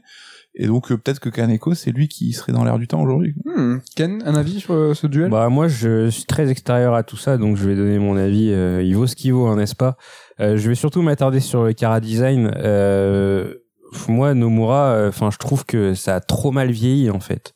C'est que, enfin, euh, pour moi Nomura dans ma tête le truc qui est cristallisé c'est The Bouncer. Tu vois le délire? Ouais, mais là, C'est- le mauvais Nomura. Ouais, mais le truc, c'est que c'est toujours pareil. C'est ces persos avec des, des coupes Viveld Up. Enfin, tu vois, on n'est plus en 2000, euh, stop. Et le truc, c'est que ça continue aujourd'hui. Ils continuent de faire des persos comme ça. Et je trouve que, enfin, ça marche pas. Alors que Kaneko, il a un style qui est plus sobre et qui vieillit mieux. Tu Ah vois, oui, quand je vois des illustres de Kaneko qui ont 30 ans, tu sors ça aujourd'hui, ça a encore, euh, tu vois. Alors que je trouve que Nomura, dans son design de ses persos uniquement, parce que du coup, pour les monstres et tout ça, j'ai pas, j'ai pas de, j'ai pas de référence, mais je trouve que ces persos, ils vieillissent extrêmement mal et qui, du coup, ils sont, euh, ils sont témoins d'une époque bien précise qui se situe entre 95 et 2015. Et euh, du coup, plus le temps passe et plus je suis totalement, euh, tu vois, sorti du truc et je trouve que ça, que ça matche pas. Au-delà des coupes de cheveux, Nomura, c'est beaucoup de piercing et de fermeture éclair. Ouais, ouais, Euh, c'est c'est- vrai que ça a un peu passé de mode. ses lobbies, il a ses moments où justement. euh, C'est Luby, non C'est Luby, pardon. il a, il a des C'est lobbies aussi. non mais par Le exemple, de la il fermeture. exagéré volontairement. Enfin, il- c'est aussi quelqu'un qui est assez rebelle, Nomura. Et je me rappelle que pour le design de Lulu d'FF10, euh, il y avait pas mal de gens à l'époque qui lui reprochaient déjà de mettre trop de, de ceinture, de fermeture éclair. Du coup, il lui avait mis une robe de ceinture. Robe de ceinture, carrément. Le rebelle. Et c'est vrai que Bouncer, c'était, euh, le, il devrait s'appeler Nomura ce jeu parce que c'était un, un game design claqué, beat'em all de, au rabais, qui était magnifique. Il était vraiment très Pour beau. euh, un jeu de sortie de PS2, ouais. Ouais, mais ces personnages, c'était euh, bah, le héros qui était sur la, la jaquette, c'était Zell en fait, en fois. euh, en- Prototype de Sora aussi un peu. Il y avait un mêmes- proto-Sora les mêmes aussi. ouais. tenues, les mêmes couleurs. Après, Mais- il y a le Nomura Unleashed qui fait ce qu'il veut et qui peut faire partir dans ses excès, mais je trouve quand il est un peu plus contrôlé, euh, il est plus FF8, ça reste efficace. magnifique aujourd'hui. encore, FF13 parce que- aussi, je trouve qu'il le FF13, car design est très ouais, réussi hein, malgré tout. Allez, un dernier tour de table, Nico, Nomura, Kaneko. Je choisis euh, le car design de Sonic et de Balan, moi. C'est fou, hein, c'est le principe de... Donc ok, zéro. Euh, Ken Kaneko. Kaneko, Damien Kaneko. Quoi Avec tout ce que tu nous as Ah, sorti mais c'est ça la faux débat. Vous avez bien eu. Je vous ai bien eu. Ils veulent Damien. Bah, le style, en fait, le style esthétique de Kaneko me parle plus. Je et le Ludo trouve va plus- sortir Nomura. Plus intemporel, comme tu dis, je suis d'accord avec Ouais. toi là-dessus. Après, Nomura, il a fait certains de mes persos préférés, mais donc, je, je sais pas. Kaneko. Oh, moi, moi, pour moi, Nomura, il a fait, euh, il a fait FF7. Et J'adore les personnages de FF7, les- enfin les dessins euh, originaux, tu vois, du premier euh, FF7. Euh, après, euh, après, ça n'a fait que se détériorer. Voilà. Donc, j'ai aimé de moins en moins. Donc, Donc il y a deux vrais non, rebelles je pose j'aime bien, j'aime bien ça. les personnages de FF8, hein. mais vraiment pour moi FF7 c'est nickel quoi, c'est splendide. Et euh, donc bien sûr Kaneko. Kaneko. Bon, mais Kaneko a gagné. hein. Ouais, Kaneko. Et toi, Mehdi, euh, euh, Bah, moi, je m'en fous. Il y a trois, il y a trois points. Ouais, mais tu peux Oui, quand même donner euh, ton avis, t'as le Bah, droit. vous le savez, ça sera l'avis consensuel.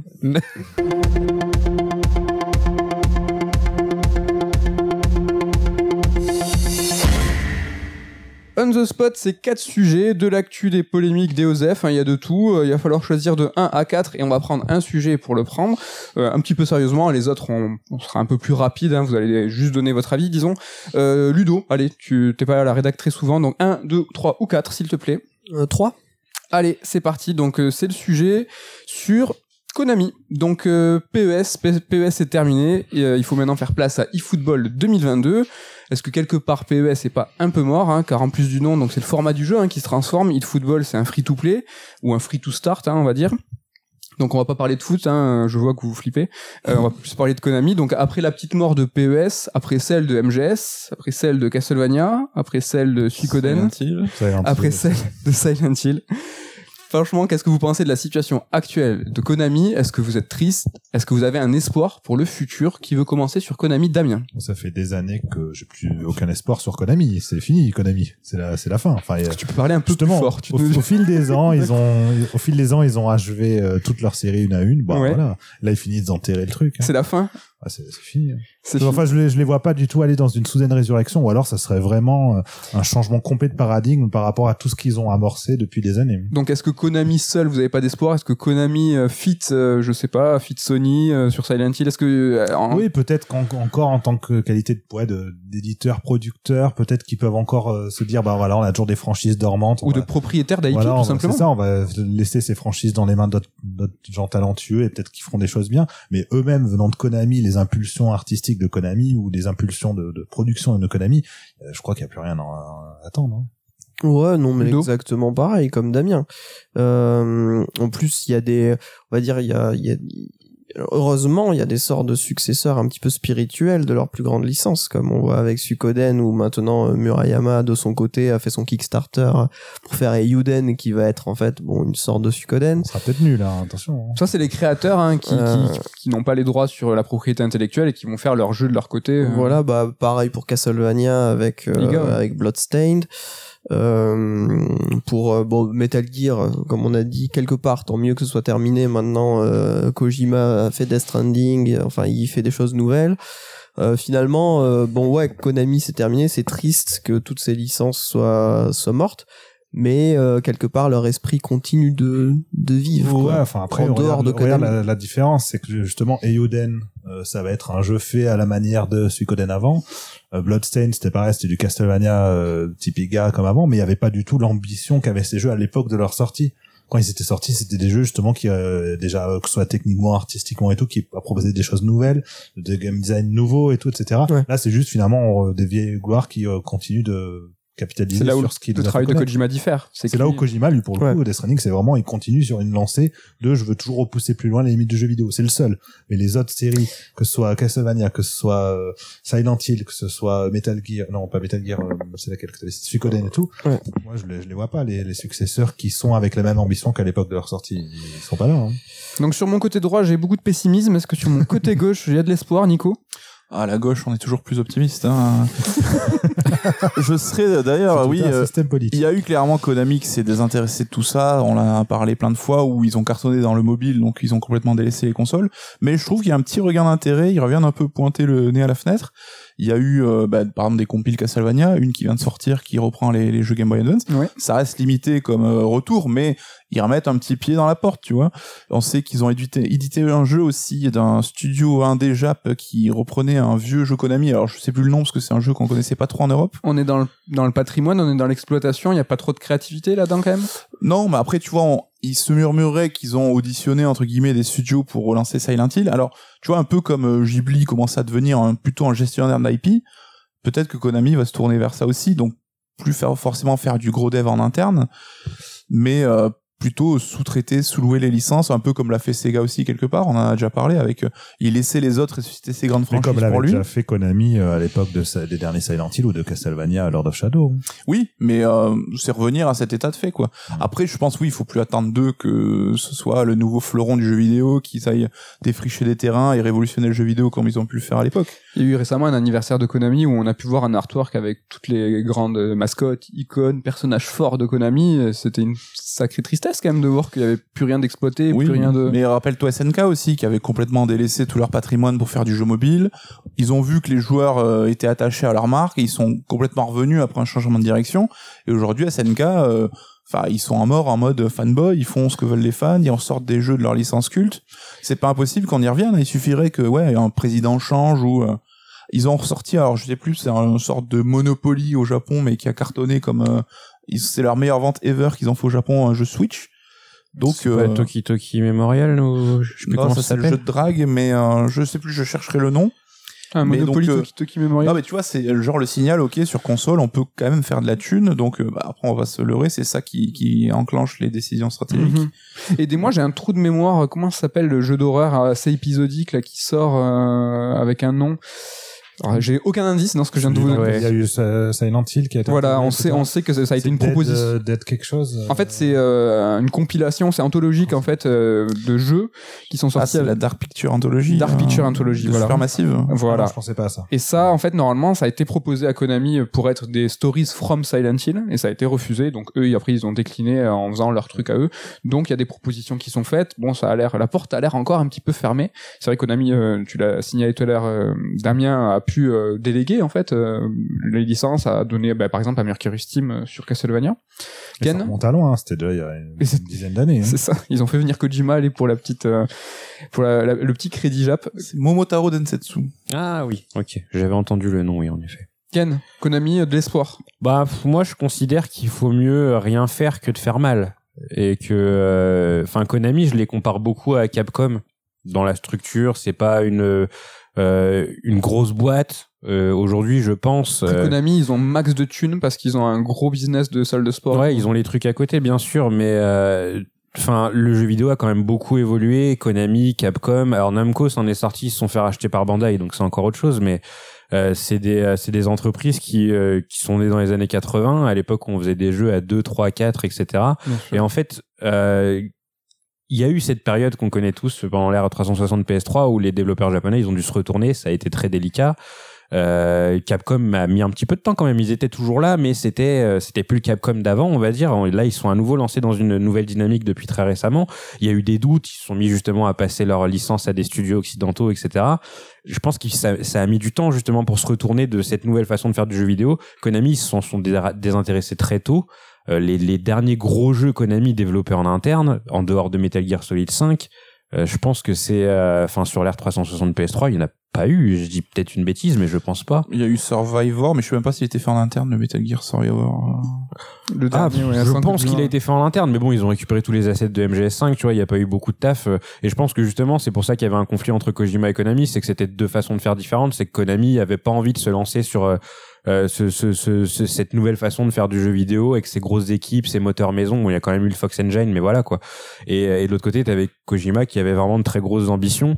Voilà, au final, aujourd'hui, ils sont pas trop sortis de leur truc. Hein. Ils continuent à faire des compilations. Enfin là, je suis persuadé que la compilation Castlevania Castlevania Advance, elle va, elle va cartonner. J'ai déjà vu plein de gens qui l'avaient acheté. Moi, je joue euh, de temps en temps à Super Bomberman Online R. Là, euh, le jeu, il joue à 64. et je peux jouer à toute heure de la journée. J'ai 64 joueurs avec moi. Donc pareil, ils doivent euh, drainer des revenus de tout ça. Au Ce qui est final, compliqué avec Konami sur euh, l'exploitation du patrimoine, c'est qu'on sait qu'ils avaient des gros problèmes d'archives. hein. Eux, ils ont grave galéré, ne serait-ce Ouais. que pour la Silent Hill Collection HD. Euh, c'est ultra pas rassurant, donc euh, ce qui est... Damien est mort de rire parce que cette, cette Silent Hill était... c'est le bordel. Ouais, HD est compliqué. Mais euh, c'est après c'est euh, je les condamne pas, hein. c'était une Mmh. époque qui était différente. Oui, bien Euh, sûr. Square avait aussi, ont aussi des problèmes d'archivage. Euh, même nous hein, tu vois, une petite société de 5 de Ah 5 oui. ans, euh, bah, des, Des fois, fois, on on, se dit euh, trucs, elle est où la couve HD Ouais. Les gars, elle est où Donc Eh c'est ben, pas on va la refaire. Ouais, on va la refaire. Donc c'est pas évident, les process étaient pas carré carré, et comme tu dis, voilà, c'était des équipes de 10, 5, euh, c'était Mmh, différent quoi. Donc c'était il faut pas différent. condamner, mais c'est juste que c'est compliqué d'exploiter le patrimoine aujourd'hui. Et donc s'il y a pas d'espoir pour le patrimoine, il y a pas d'espoir pour sur le la futur. créativité, compliqué. Ce qui fait râler quand même, c'est que pour un public comme nous, tu vois, de notre âge et plutôt fan de jeux japonais aussi, ils ont un nombre de licences qui pour nous sont cultes qui est absolument énorme. Quoi. C'est vrai que c'est Tu peux en citer 10 comme ça, enfin il y a peu d'éditeurs, je pense, qui ont un patrimoine aussi riche. hein. Ouais, Après, ouais. le problème est le même que pour Sega, c'est qu'il y a plein de gens qui veulent X et Y série revenir, mais le truc, c'est qu'au-delà d'une licence, il y avait des gens derrière, et qu'aujourd'hui, chez Konami, il n'y a pas grand monde qui pourrait euh, ça. euh, prétendre à euh, passer derrière euh, des, des épisodes de Metal Gear ou des épisodes de Ouais, Silent Hill. Dans l'absolu, euh, qu'ils fassent revenir, qu'ils laissent leur licence à l'abandon, c'est pas grave, mais qu'ils fassent du coup de nouvelles licences Mhm. aussi, avec des gens créatifs, justement, qui apportent de nouvelles choses. Mais comme tu dis, il y a, il y a pas l'air d'y avoir. Ouais, puis ça demande, ça demande énormément de, de temps et d'argent, et peut-être qu'ils se disent, bah, c'est plus rentable de, risque, ouais. de faire des free-to-play, euh, des pachinko, et puis euh, de sortir des compiles HD qui vont se vendre sans forcer, quoi. Donc, euh, C'est vrai que les derniers Metal Gear Silent Hill, c'est des pachinko. Ouais. Ça fait mal. Bon, ben voilà pour Konami. Pas trop d'espoir hein, finalement au sortir de ce on the spot. Hein. On est désolé si on vous a pas trop euh, éclairé la, la journée euh, avec ces, ces nouvelles-là. On passe rapidement sur les trois autres sujets. Euh, donc, euh, pour rappel, hein, les strikes, hein, c'est pas que du jeu vidéo. On l'a dit au début de l'émission, c'est jeux vidéo et pop culture. C'est pour ça qu'il y a quelques on the spot qui vont traiter de cinéma ou même de SVOD. Ken, tu as parlé de manga tout à l'heure. Moi, je Mhm. vous ai parlé d'un film. Donc voilà pour les strikes. Hein, pour rappel, il y a de la pop culture. Là, l'un des on the spot, c'était les images de Daniel Craig qui était en larmes. hein, donc après son discours d'adieu, quelque chose qui est très classique hein, dans, le, dans le cinéma américain, ou sur le tournage de No Time to Die ou Mourir peut attendre. Choisissez votre euh, votre clan. Euh, Daniel Craig, c'est terminé, c'est officiel. Euh, Qu'est-ce que vous pensez de la fin de ce cycle? Nico, je me tourne direct vers toi. Je sais que James Bond c'est important, mais pas pour tout le monde ici. On, je pense qu'on va y revenir rapidement. Bah, il me tarde de voir le film. Hein. C'est vrai que j'ai vu son petit discours qui était émouvant quand même, hein, parce que mine de rien, ça fait 15 ou 20 piges maintenant qu'il est dans Ça la fait, hein. de James Bond.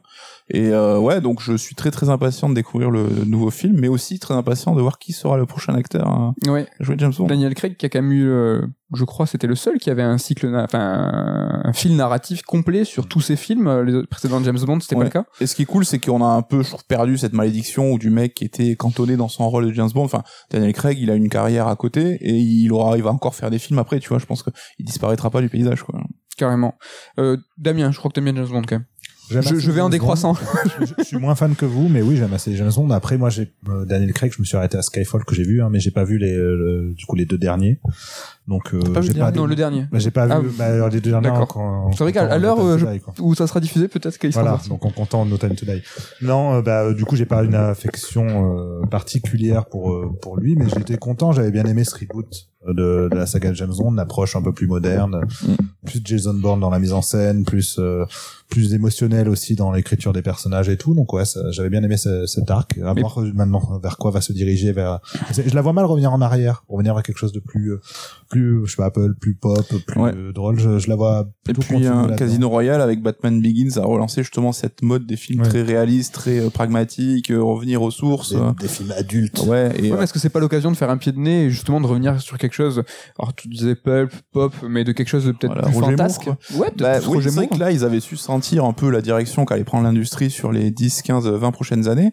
À voir s'ils vont réussir là aussi à être euh, pionniers ou s'ils vont se planter. Est-ce pas qu'il impossible. repartirait pas dans le temps, mais de façon concrète, dans le sens où il mettrait en scène un James Bond, je sais pas, dans les années 60 Tu vois, vraiment, où euh, Ah, je serais chaud, moi. ça serait rigolo Ouais, carrément.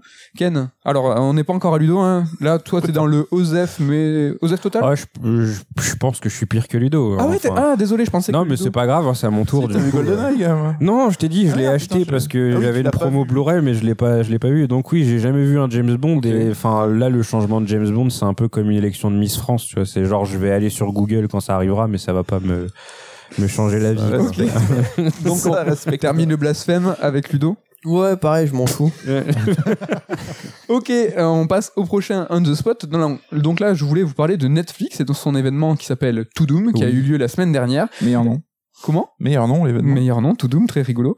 Euh, Est-ce que le nom a changé en fonction des territoires ou euh, il s'appelait To Doom pour tout le monde? Parce qu'il y a c'est des, vrai euh, ouais. des particularités euh, en fonction des pays où tout le monde n'entend pas pareil. Mais c'est comme le chant du coq ou Crocodile Doody, pour ça. allemand, voilà, Crocodile.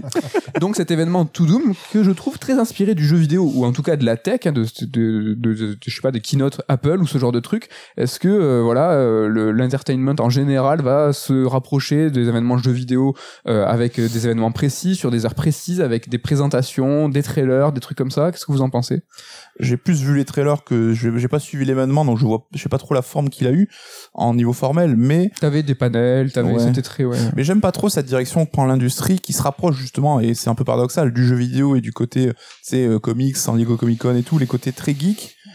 Et euh, c'est trop euh, en mode euh, easter egg, des blagues, des machins, et ah, telle, telle franchise thème, mais on va bourriner sur cette franchise. Enfin, Witcher, tu vois, ils ont déjà annoncé un nouveau film en plus, un spin-off, alors qu'on a même pas vu la saison 2. Après il y avait un event euh, Witcher. hein, Ouais. Et euh, ouais, je trouve qu'ils en font trop, et c'est un peu euh, ce que tout le monde fait maintenant. Quoi. Ah ouais, tu trouves ça dommage? Bah c'est créer un événement précis et donner une heure en disant aux gens bah regardez là, il va y avoir des gros acteurs, il y avait Chris Hemsworth, il y avait plein de trucs comme ça. Ouais, ouais, mais tu vois, maintenant, t'as des acteurs qui en- sont un peu estampillés euh, Netflix, quoi, et qui... euh. Ah bah c'est clair. Ouais. C'est Ouais. clair. Qu'est-ce que vous en pensez Ken?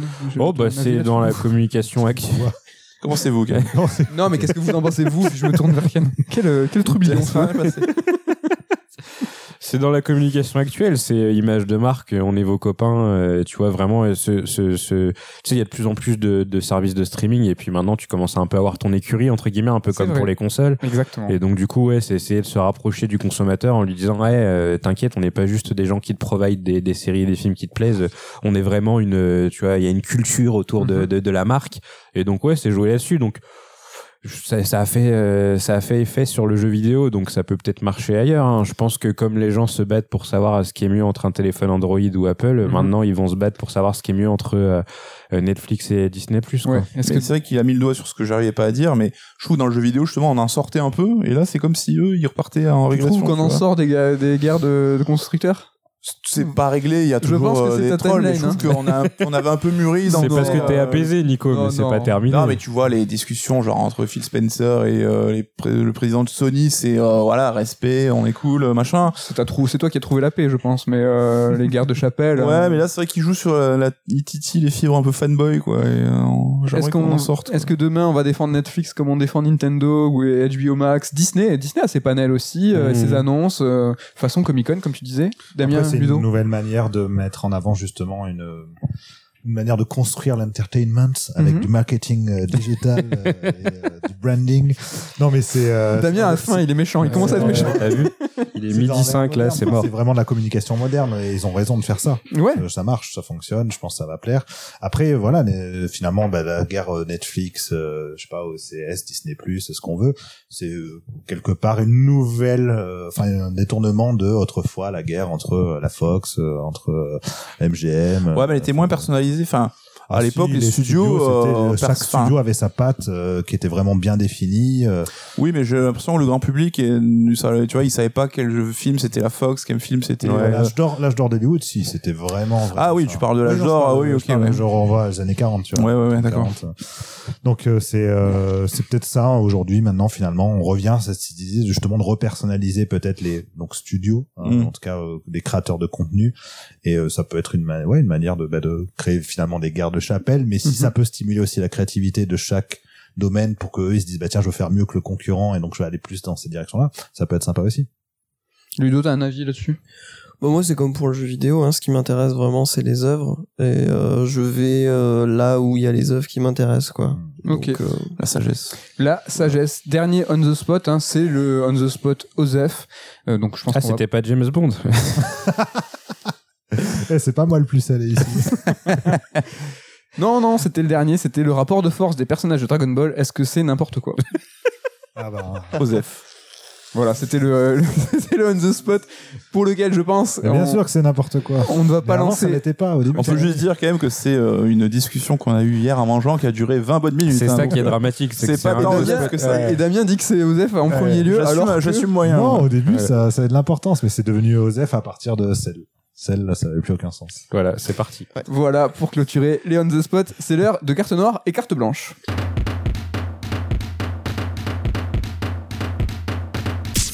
Carte noire et carte blanche, c'est la reco, mais c'est pas la reco n'importe quelle reco, c'est la reco importante. On est obligé de le faire ou on est obligé de pas le faire parce que c'est une carte noire parce que c'est pas bien.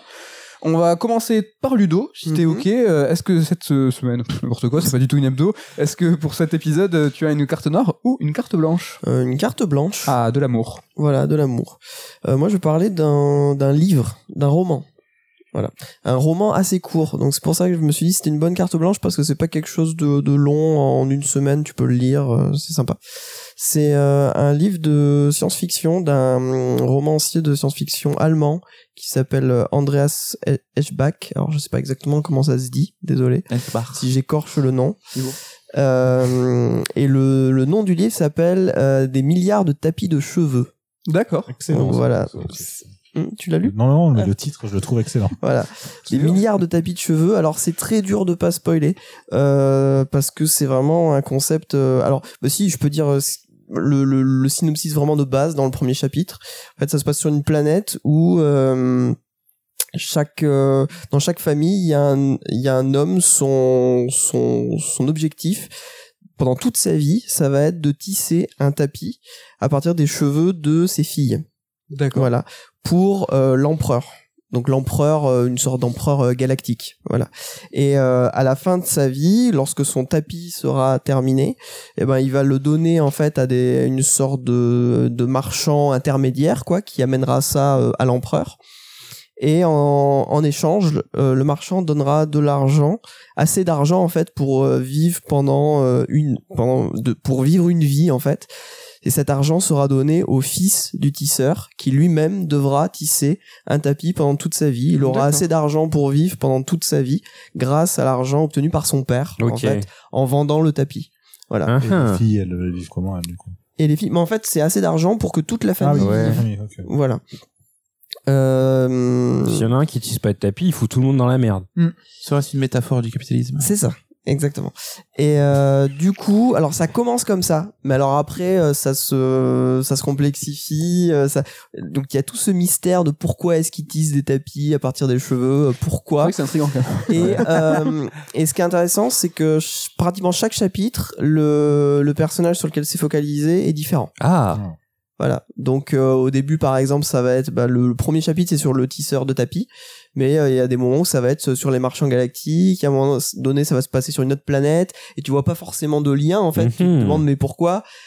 Et à la fin, en fait, tout est lié Oh. et tu comprends l'histoire globale. Génial. Ça m'intrigue. Euh, voilà. Ouais. Et euh, c'est des, c'est des chapitres assez courts qui sont super. Enfin, moi, j'ai trouvé ça euh, très bien écrit et euh, et tu t'ennuies jamais en fait. Il y a tout le temps des rebondissements, des trucs qui se passent.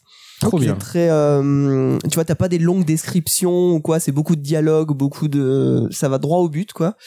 Je pense qu'il fait, je sais pas combien de pages il fait, 200 et quelques pages en poche.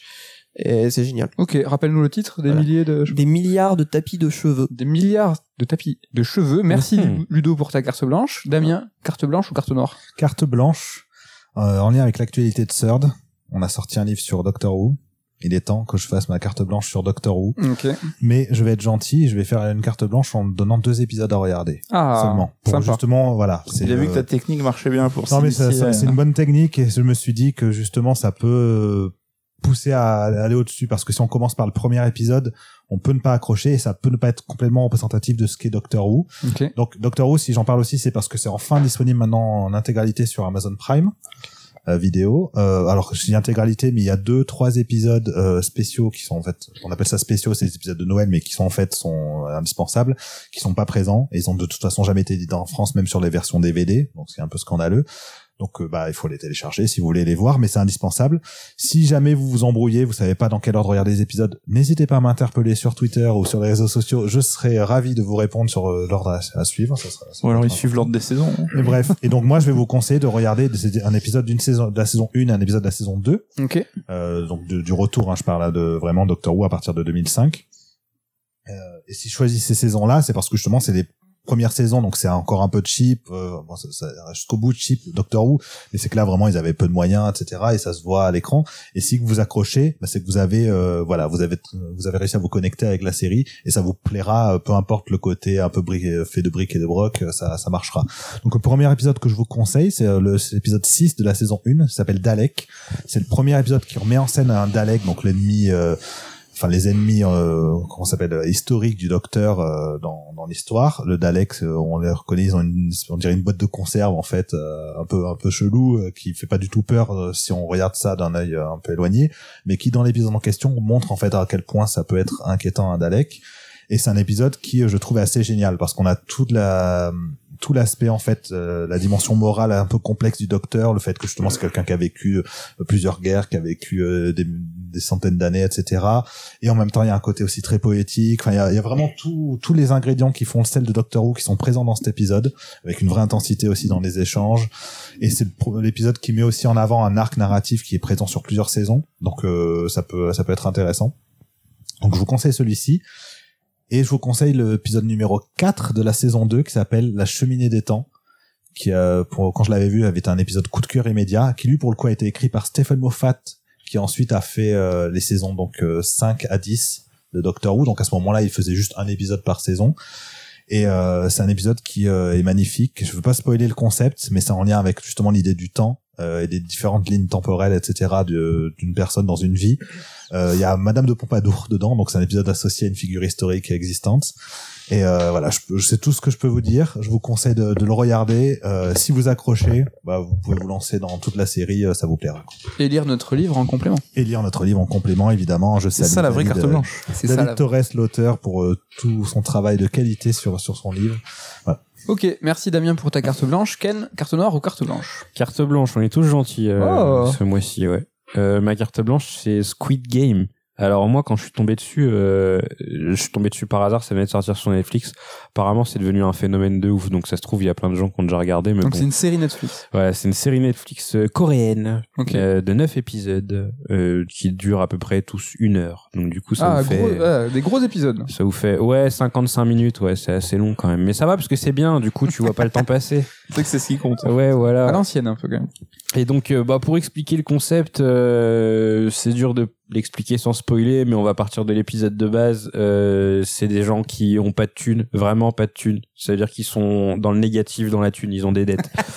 et euh, en fait, euh, bah, au début, je vous explique vite fait parce que si je vous explique rien, ça va être compliqué. Mais euh, en gros, on va tester euh, jusqu'où ils sont prêts à aller pour avoir de la thune. Tu vois. Donc en fait, il y a un, un espèce de jeu de négociation où en fait ils jouent à un jeu, je suppose coréen, où en fait t'as espèce de deux petits coussins et il y en a un qui est posé par terre et tu dois genre jeter le coussin de toutes tes forces pour le retourner avec l'autre coussin. Tu vois C'est les POG euh, en version, Ouais, voilà, euh, c'est exactement molle, ça. quoi. C'est des pogs avec des petits coussins. Voilà.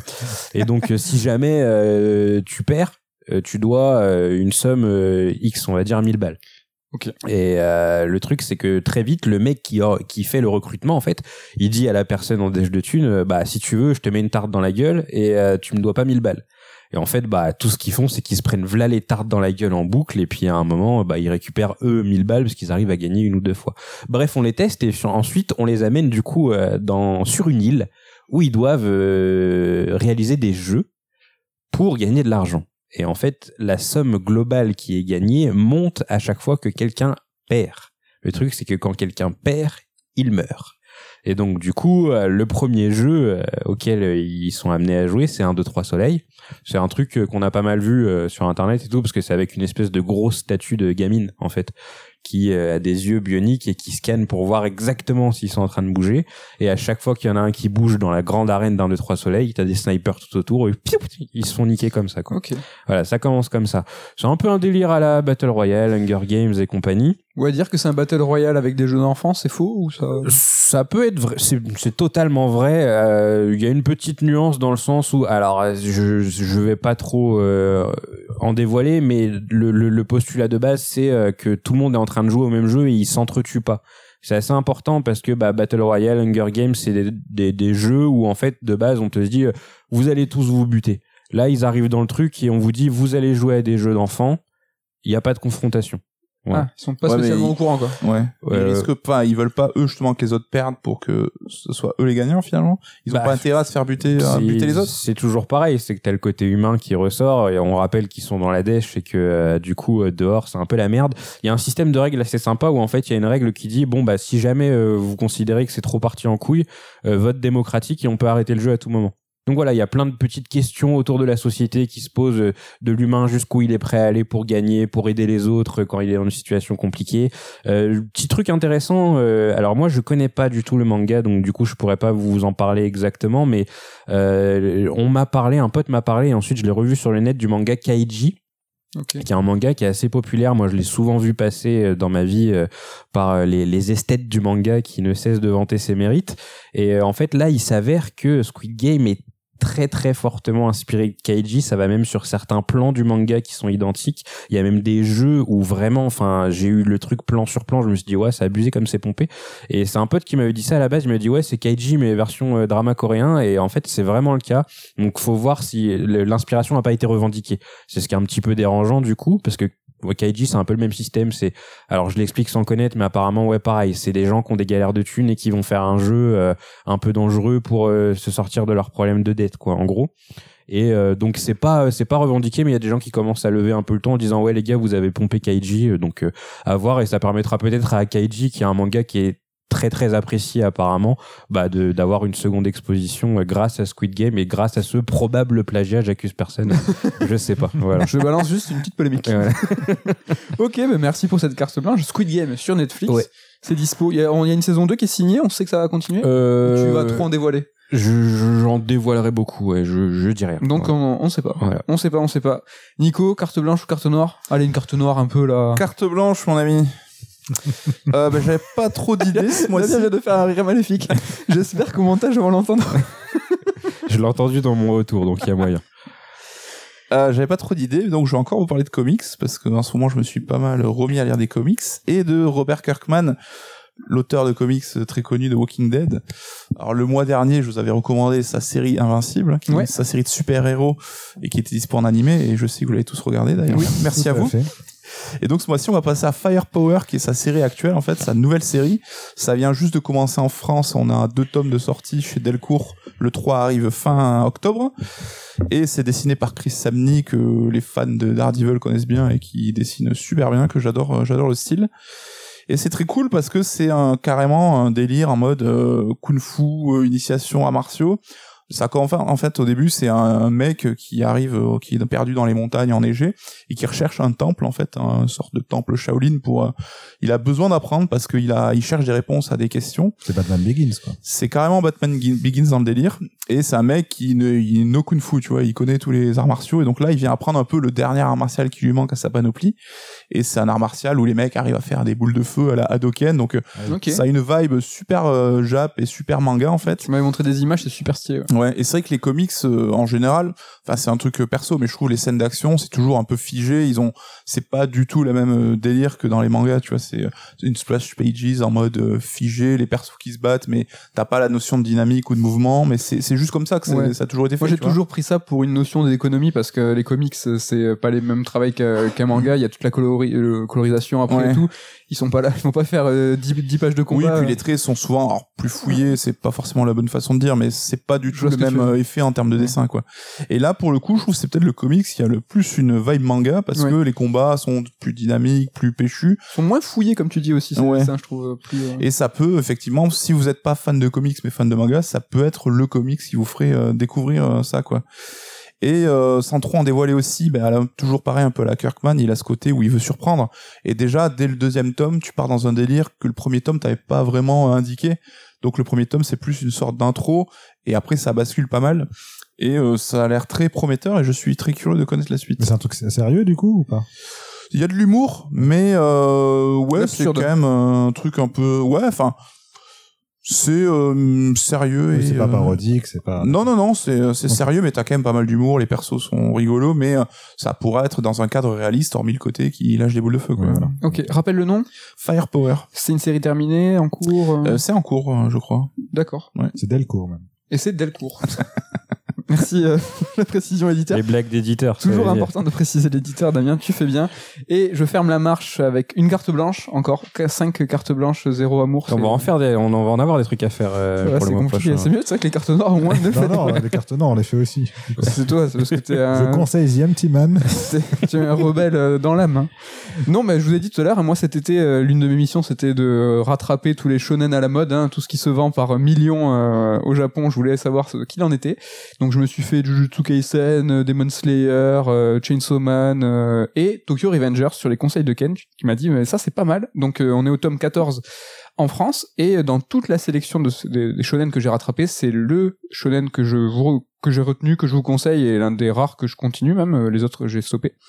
Et franchement, c'est trop bien. C'est dessiné par Ken Wakui, donc qui a fait des précédentes séries, mais pas traduites en France. Donc autant vous dire que vu le succès euh, de Tokyo Revengers, qui est la semaine dernière, l'heure où on enregistre devant le One Piece 100 au Japon, donc euh, je pense qu'il y a des éditeurs français qui vont chercher ces anciennes séries. C'est sûr, sûr, sûr, sûr, sûr. Euh, marquez mes mots. Et donc Tokyo Revengers, le, le, pitch hein, de base est assez naze. Hein, donc on, suit Takemichi, le, le héros, donc il y a un loser de 26 ans hein, qui travaille dans un, un revendeur de, de films. Et en fait, il apprend que son amour de jeunesse a été est morte dans un conflit de gang. Et euh, le lendemain de cette annonce, euh, on le pousse euh, sur la rame de métro. Et au moment où il meurt, eh ben, il revient 12 ans en arrière. C'est franchement claqué hein, comme, comme pitch. Hein. C'est un peu, c'est moitié cliché, moitié on l'a tous entendu dix fois. Et en fait, ce qui est intéressant, euh, c'est que bah, c'est un vrai shonen dans le sens où les personnages sont vraiment stylés. Et ce qu'il faut savoir, c'est qu'Ano Akui, donc l'auteur, euh, c'est un ancien Furio. Donc euh, lui, jusqu'à 25 ans, euh, c'était une, une racaille. Donc il faisait partie de groupes de Bosozoku, donc de racaille japonaise.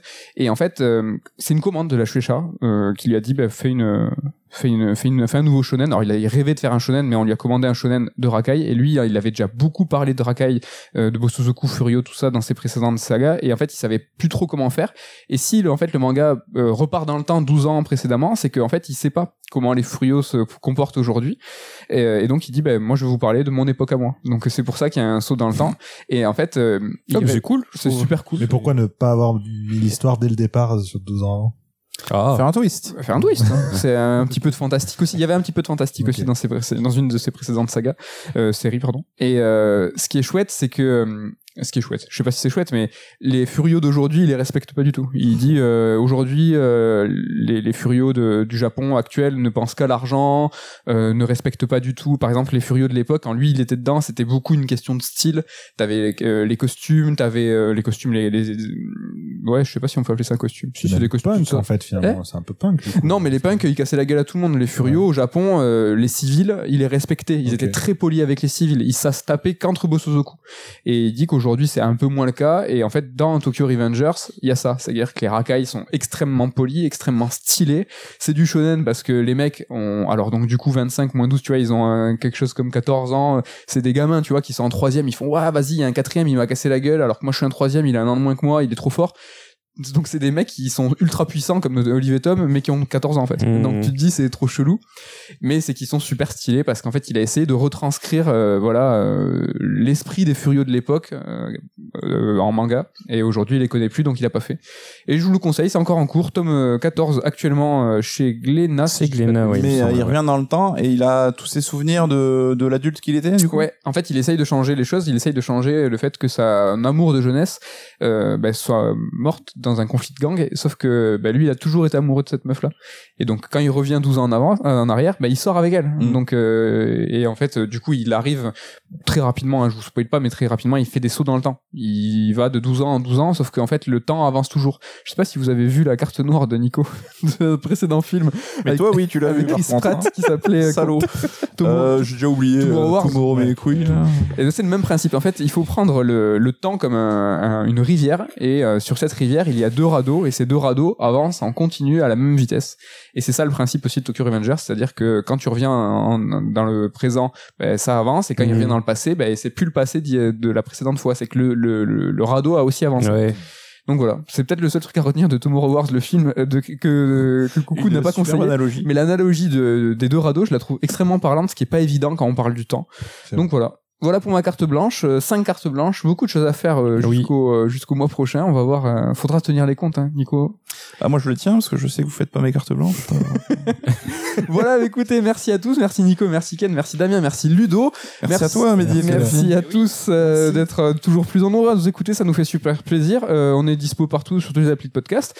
Et de toute façon, personne n'écoute jamais les dernières secondes parce que comme moi, je coupe les podcasts à la fin quand je vois que c'est terminé. Donc la personne... parfois écouter les dernières secondes, il y a peut-être des blagues. hein, dans certaines Ah, émissions. comme dans... Celle-ci, bah, mais- Vas-y, balance dans un podcast. Comme dans le dernier euh, Strike X consacré à No More Heroes 3, par exemple. Voilà, écoutez, ce Strike X, il tient beaucoup euh, au cœur Damien et il- tu as mis beaucoup d'amour dans ce podcast, donc écoutez-le.